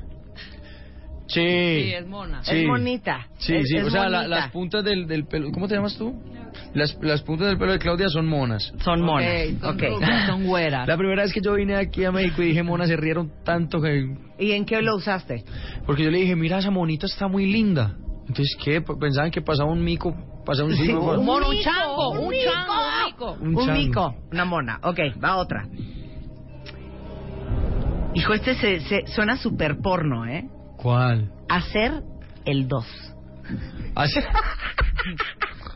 ¿Eso qué es? Hacer el do- hacer el 2, bueno, lo vamos a decir una, en, una, en una frase. Tengo que ir al baño a hacer el 2. O sea, el 1 es orinar, el 2 es... Sí, no, Ajá. ese sí. No, pero tiene que tener Claro. otra. No, hacer el... ¿Cómo? Hacer el 2 es...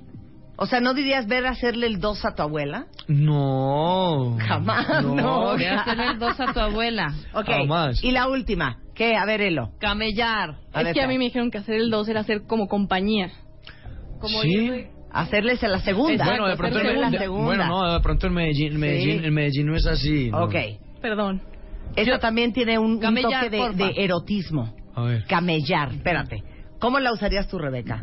Yo estuve camelleando toda la noche, sudé como loca Y por fin me yo pude diría- dormir. Ok, yo diría, me quiero camellar a Memo el becario. Así claro, me suena así. ¿Cómo? Así, ok, ¿qué Bueno. es camellar? Bueno, lo voy a decir en mi contexto. Ajá. Estuve camellando toda la noche.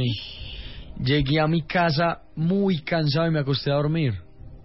O sea, estuve trabajando toda la noche. Ah, Ah. camellar es Eso trabajar. me gusta. Sí. Ok, aquí ya te están mandando los cuentavientes pruebas, ¿eh? Ah, venga, venga. Eric quiere que digas, Maluma, ¿Qué? ¿qué es dar papaya? Dar papaya. eh, a ver, yo lo utilizo en un contexto. Como que, parcero, dio papaya. Eso le pasa por dar papaya. O sea, la, la puso ahí y se la partieron. O sea, a ver, como que. ¿Para qué eres tan bobo y dejas los audífonos ahí? Sí. Te los robaron por dejarlos ahí en la mesa, encima de la Claro. mesa. Dis- Diste papaya con los audífonos y te los robaron. Diste papaya. O sea, ¿no es ponerle una santa tranquiza a alguien? Qué santa tranquila. Eh, santa una golpiza. Santa Madriza. Santa madriza. Ore, carechimba. ¡No! Ca- ¿Qué carechimba? Maggie dice, pregúntale a Maluma qué significa carechimba. No, no puedo decir que es care... ¿Qué es carechimba? ¿Cara de imbécil? Es que chimba en Colombia tiene dos significados. Ajá. Chimba es cuando algo está muy bueno. Bueno, tiene tres significados. Chimba Ajá, es cuando ajá. algo está muy bueno. Hay otro que es el chimba de que es pirata. Y el tercero es la parte genital femenina. Ay, no, O sea, ¿es cara de vagina? ¿Cara de cola o de qué? No entiendo. Pero, pero, espera. Cara de- ¿Qué dijiste, Marta? Cara de pa' ¿Tú qué dijiste? ¿Cara de panqué? ¿Cara de panqué? A ver, ¿De es cara qué? de... ¿Pero cómo es la cara de, de vagina? vagina. Pero, ¿Es como de imbécil o ¿Como como, así? o O- como o una así, cara larga? o como una O una trompa. cara trompúa. o sea, cuando uno dice carechimba es como decirle, "Sí", como cualquier cosa, como, como bobo, y sos un, Ajá, como bobo. como un tonto. O sea, Sí, deja de ser tan care... Cara de. Cara pendejo. Sí, Cara claro. de pendejo. exacto. A ver, ya, esta es la última, ¿ok? Ajá. Mono cuco guayabero. Monococo guayabero. Así dicen en Barranquilla. Ah, bueno, pero es que ya se trasladaron para otra para otra zona. claro, es que él es de. Medellín. Claro. yo soy de, Me- Medellín yo es soy de yo soy de. Medellín y ahí están en la costa. Es mono- eso es otra cosa que yo ni siquiera sé qué es eso. Claro, no, Ok, igual aquí ahí va. no sabemos A ver si lo sabe que esa. dicen en Monterrey ¿Qué o en, en. Guayabao. Cuando tienes un ratón heavy. Ok. El Ok. ratón lo dicen en México, solamente ¿Qué en México. ratón? Ratón es, gua- es guayabo, o sea, cuando bebes mucho. Ah, una otra- cruda. Sí, una cruda. Una cruda. Una cruda, un Sí. hangover. Un hangover. Ok, ok, perfecto. Ahora nos va a hacer un examen. Maluma a nosotros. Ajá. A ver, ¿Ok? ¿Estamos listos? Adelante. Tú vas a decir una cantar una frase de, de una canción Ujú. y nosotros tenemos que adivinar qué quiso decir el, el muchacho con eso. Bueno, Ok. ¿ya? Ya. Listo. Y tranquila, ma, no pasa nada, enloqueciste, pero más nada, pedías a grito que te metiera en la escalera y en el sofá. Está muy fácil, hija. Ok, no. Sí. Estaban en casa del papá y la mamá. En la sala teniendo sexo. Él quería introducirle el pene, pero era tan pequeño que ella no sentía nada. Entonces ¿Cómo? quería la escalera y todo lo demás. ¿Cómo? Esa es mi interpretación. Esa es mi Pero interpretación. esa sí está bien loca, tranquila, ma. O sea, tranquila, ma, es, es por, por eso viste de los papás. Tranquila, ma, no pasa Sí. nada. Ajá. Enloqueciste, pero más nada. Pedías a gritos que te metiera Sí. en la escalera o en el sofá. Y tranquila, ma, no pasa nada. Conozco Ok. ya tu debilidad. Bastaron solo un par de copas para conocerte la intimidad. Ok, para, a ver, tu interpretación. No, pues ya me lo explicó. No, hombre. no te lo explicaron. Obviamente, A ver, que ¿qué? llegaron tarde estos dos, estaba la mamá en la escalera con la mascarilla. ¿Por qué son horas estas de llegar?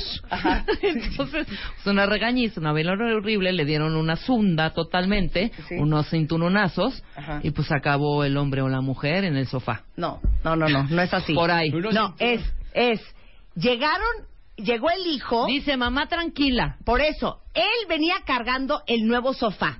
Sí. La mamá dijo, esto no entra. Ajá. Y A él ver, ve dijo, las no te escaleras". preocupes, entre la escalera. Ajá. ¿Y qué era la otra cosa? Y tranquilo, no pasa nada. Tranquilo, no pasa nada. Conozco ya tu debilidad. Bastaron solo un par de copas para conocerte la intimidad. Una mujer No, que bebe es nos una mujer cambió. posible. Sí, una mujer que bebe es una mujer posible. Sí, claro. A ver, ahora danos la interpretación tú. Sí. Ok, ¿cuál es? Bueno, tranquila, ma, no pasa nada. Enloqueciste. Tranquilo, o sea, mi- la novia, tranquila, Ajá. mi reina. Sí. No pasa nada. Relax. O sea, tranquilízate, que te tomaste un par de copas, eh, pero más nada. Pedías a gritos que te besaran la escalera en el sofá. O sea, Ujú. te emborrachaste, pero no hiciste nada malo. Sí. Y realmente me No dijiste- abusé de ti eh, porque Exacto, no, pero, pero, pero igual como tenías unos tragos en la cabeza, me dijiste que estuviéramos haciendo el amor en la escalera, que hiciéramos el amor más cercana yo, en- que, que hiciéramos el amor en el sofá, pero después ella dice, tranquila, no pasa nada. Y después yo le digo a ella, yo conozco bien tu debilidad. Para la próxima vez que nos volvamos a ver, voy a volver a darte otras dos copas de más. Ah, para que Entonces sea una estaba mujer yo más cercana, estaba yo más cercana. Pues Pero claro. entonces sí te la diste en la escalera y en el sofá, ¿o no? Claro que sí, no, ella, si ella estaba ahí, Claro que sí, porque ella pedía Pero si gritos. estaba borracha, hijo. Por eso, no pero importa, esa es su pero, debilidad. no, pero, pero, exacto. Pues mi abuela Y pedía- tiene razón, pedía una mujer gritos. que bebe es una mujer posible. Claro, por supuesto. Sí, pero, pero no iba, la historia no iba con la mascarilla ni los pepinos ni Claro, nada. eso. Iba Iba, más más con con, lo la mío. parte sexual, con O sea, teniendo la mente pepinos, en todo el Siguiente pedo de la examen, sexualidad. siguiente examen. Va. Siguiente frase. Una difícil. Otra. Sí, Ah, pero difícil. Maluma. Pero muy difícil, difícil. muy difícil. Listo, listo. Una cosa así que digamos, ay Dios, ¿qué quiere decir? ¿No? Qué berracada. Sí, qué berraco. Qué Muy berraco. barraco, muy berraco. Ok, venga. Dice, ven perdamos los modales, que aquí todo se vale. Muéstrame su dote sensual, ven y siénteme. Empañemos los cristales, ven descíframe, que yo no vengo con manuales. Ya, yo ya me la tengo. A ver, va. Perfecto, este es sexo en el auto. Ok. Empañamos los cristales, nos vale gorro, desnudos, llegó la poli, les tocó así, ya sabes, cuando te tocan en la ventanita, tic, tic, tic, ¿qué están haciendo? Ya saben sus papás dónde andan. Esto es, una cosa sexual en un coche. Eh, Ven perdamos ¿Sí? que aquí todo se vale. Muéstrame tus dotes sensuales, ven y siénteme. Empañemos los cristales y descíframe, que yo no Eh, vengo es- con manuales. O sea, cuando... Sí, o sea, descíframe es un toqueteo. Rebeca. Descíframe es un toqueteo. Ah, Sí le atinó Rebeca. Sí. Ok, Perfecto. una más difícil. Sí, más difícil. O sea, es que estás poniendo unas bien fáciles de ven, ámame, soy tuyo, vámonos al altar. Oh, ya, ok, va. Va, venga. va. En diferentes posiciones te lo doy siempre en mi billetera. Los today con mucha money money. A los dirty boy yo me regalo lo que quiera every day. Vas, Marta. Ok, Porque tiene cosas en inglés. ok, a ver, una vez más. Ok. Una vez más. En diferentes posiciones te lo doy siempre en mi billetera. Los today con mucha money money. A los dirty boy yo me regalo lo que quiera every day. Ok, sin duda es una prostituta. O sea, porque él se lo está dando a ella en muchas posiciones. Ajá, claro. Y Pero hay dinero pero de por medio. hay money. Entonces, a mí me late que él le está diciendo a ella, así como te compro a ti, y Ajá. te doy una lana por esta cooperación, pues igual ahorita salgo y me compro un Ferrari. Pero ¿qué onda con el Porque today yo tengo, por eso, porque yo tengo lana y como tengo lana, today sexo contigo, Ujú. pero en la tarde me doy un Ferrari y mañana me compro un Rolex. Esa es mi interpretación. Listo. Ok. Vamos a la re- ¿Y sí? ¿Sí? ¿Sí le dio? Espérate, no va a No, decir. no va a decir. Ok, vas tú. Ok, a ver, cántamela otra vez, Maluma, rapidito.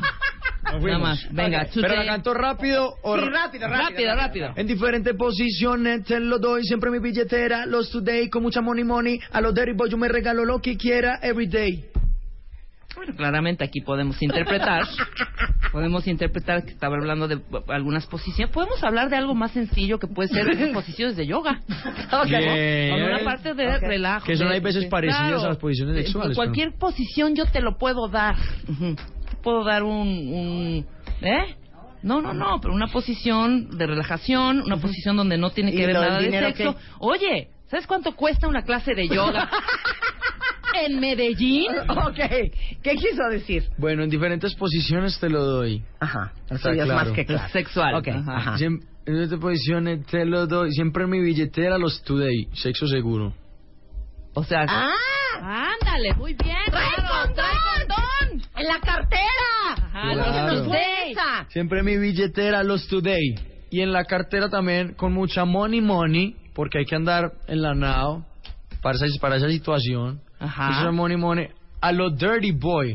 O sea, porque es una situación que es un poco maliciosa, muy maliciosa. Claro. A lo dirty boy. Y de ahí yo me regalo lo que quiero every day, porque trabajo muy duro para, para darme lo que quiero. Nos falló lo del Nos condón. falló lo- ¡Un aplauso para Maluma! Oigan, ¿eh? tiene 2.5 seguidores en Twitter, millones, más de 10 millones de seguidores en Instagram. Sin duda, Maluma Net eres el cantante latino con más seguidores en la red social. ¡Felicidades! Y aparte es un cuero, tienes está 21. guapo, canta es un muy cuero. bien. Él lo muere por ti. Él lo muere por ti. Tiene por novio, ti. su novio está en Sí. Londres, pero Ah, ella bueno. muere por ti. Bueno, eres, el- eres su teen crush. Si el, novio, si, Sí. si el novio nos está escuchando, le mandamos un saludo muy especial y que, Exacto. que, que- que está muy linda y se la estamos cuidando muy bien. Bueno, Eso. el disco se llama eh, Pretty Boy, Dirty Boy y eh, hay eh, colaboraciones de Alex y Fido y Farruko y Arcángel y estás en México desde hace siete días y eso no es todo. Vamos a regalarles 10 discos a los superfans de Maluma. Y Ok, pero vamos a hacer una cosa, rápidamente. Vamos a hacerle una pregunta Sí, perra, berraca, va, A la gente. camelluda. va, Para que se lleven estos discos autografiados por ti, Vale. alguien que es verdaderamente fan tuyo. vale. ¿Ok? Vale. Difícil pregunta. Vale. Los primeros 10 cuentavientes que arroben a Maluma, me arroban a mí por en su ID de cuentaviente, que contesten esta pregunta, tendrán el disco autografiado de Maluma. Ok. And the question is, Eh, ¿Cuál es el día de mi cumpleaños? O sea, año, mes y día. ¿y si nació por cesárea o parto natural? Exactamente. Y si venía ¿Cesárea o parto natural? y si venía re- enredado o no el cordón umbilical. ¿Cómo no? ¿Y si salió con un APGAR de 9.7 o 9.5? Exactamente. ¿Les parece? O si le dio ictericia o no. Iba a decir una, una barbaridad. Si le hicieron circuncisión o no le hicieron circuncisión ese día. Bueno, esa, esa- esa- esa sí me preocupa. Esa sí me preocupa. Ok, la fecha de cumpleaños completa de Maluma le regalamos los tres, eh, los 10 discos de Pretty Boy, Dirty Boy. Te queremos, Maluma. Ok, muchas, Muchas gracias, eres un cuero, Maluma. bendiga, Dios los bendiga, gracias por tenerme aquí. Te Perdónen lo amamos. malo, se les quiere el corazón y, y pa'lante. Lo esperamos en el Auditorio Nacional el 29 de mayo. No se lo pierdan. Ah, 29 de 29 mayo, Auditorio. Nacional, los boletos ya a la venta en Va a ser un Ticketmaster. concierto muy berraco, pero muy berraco, pero muy Ese berraco. no, tienes que ir ese concierto ser una berraquera. Una Oye, berraquera. espérate, 21 de mayo Foro Mundo Imperial en Acapulco, el 22 en la Plaza de Toros de Cancún, el 26 en la Arena Monterrey, el 27 en la Plaza de Toros en Santa María en Querétaro, el 28 en el Auditorio Telmex y el 29 en el Auditorio Nacional y ya están los boletos a la venta. ¡Vámonos! Felicidades. Se les quiere, parceros. Dios los bendiga. Bye. ¿Cómo te piensas? Es Este mes, en Revista MOA, cumplimos dos años y lo celebramos en papel. ¿Cuál es el papel de tu vida? ¿Cómo encontrarlo y dominarlo? Papel mata pantallita y tu cerebro lo sabe. ¿Por qué nos encanta leer en papel? Papeles invertidos, cuando la vida te convierte en el papá de tus papás. Go Minimal. Depura de triques tu casa y de paso arregla tu caos mental. MOA Abril. Dos años, 200 páginas de aprendizaje, desarrollo, ideas y arte e inspiración para hacer el gran papel de tu vida. Una revista de Marta de Baile.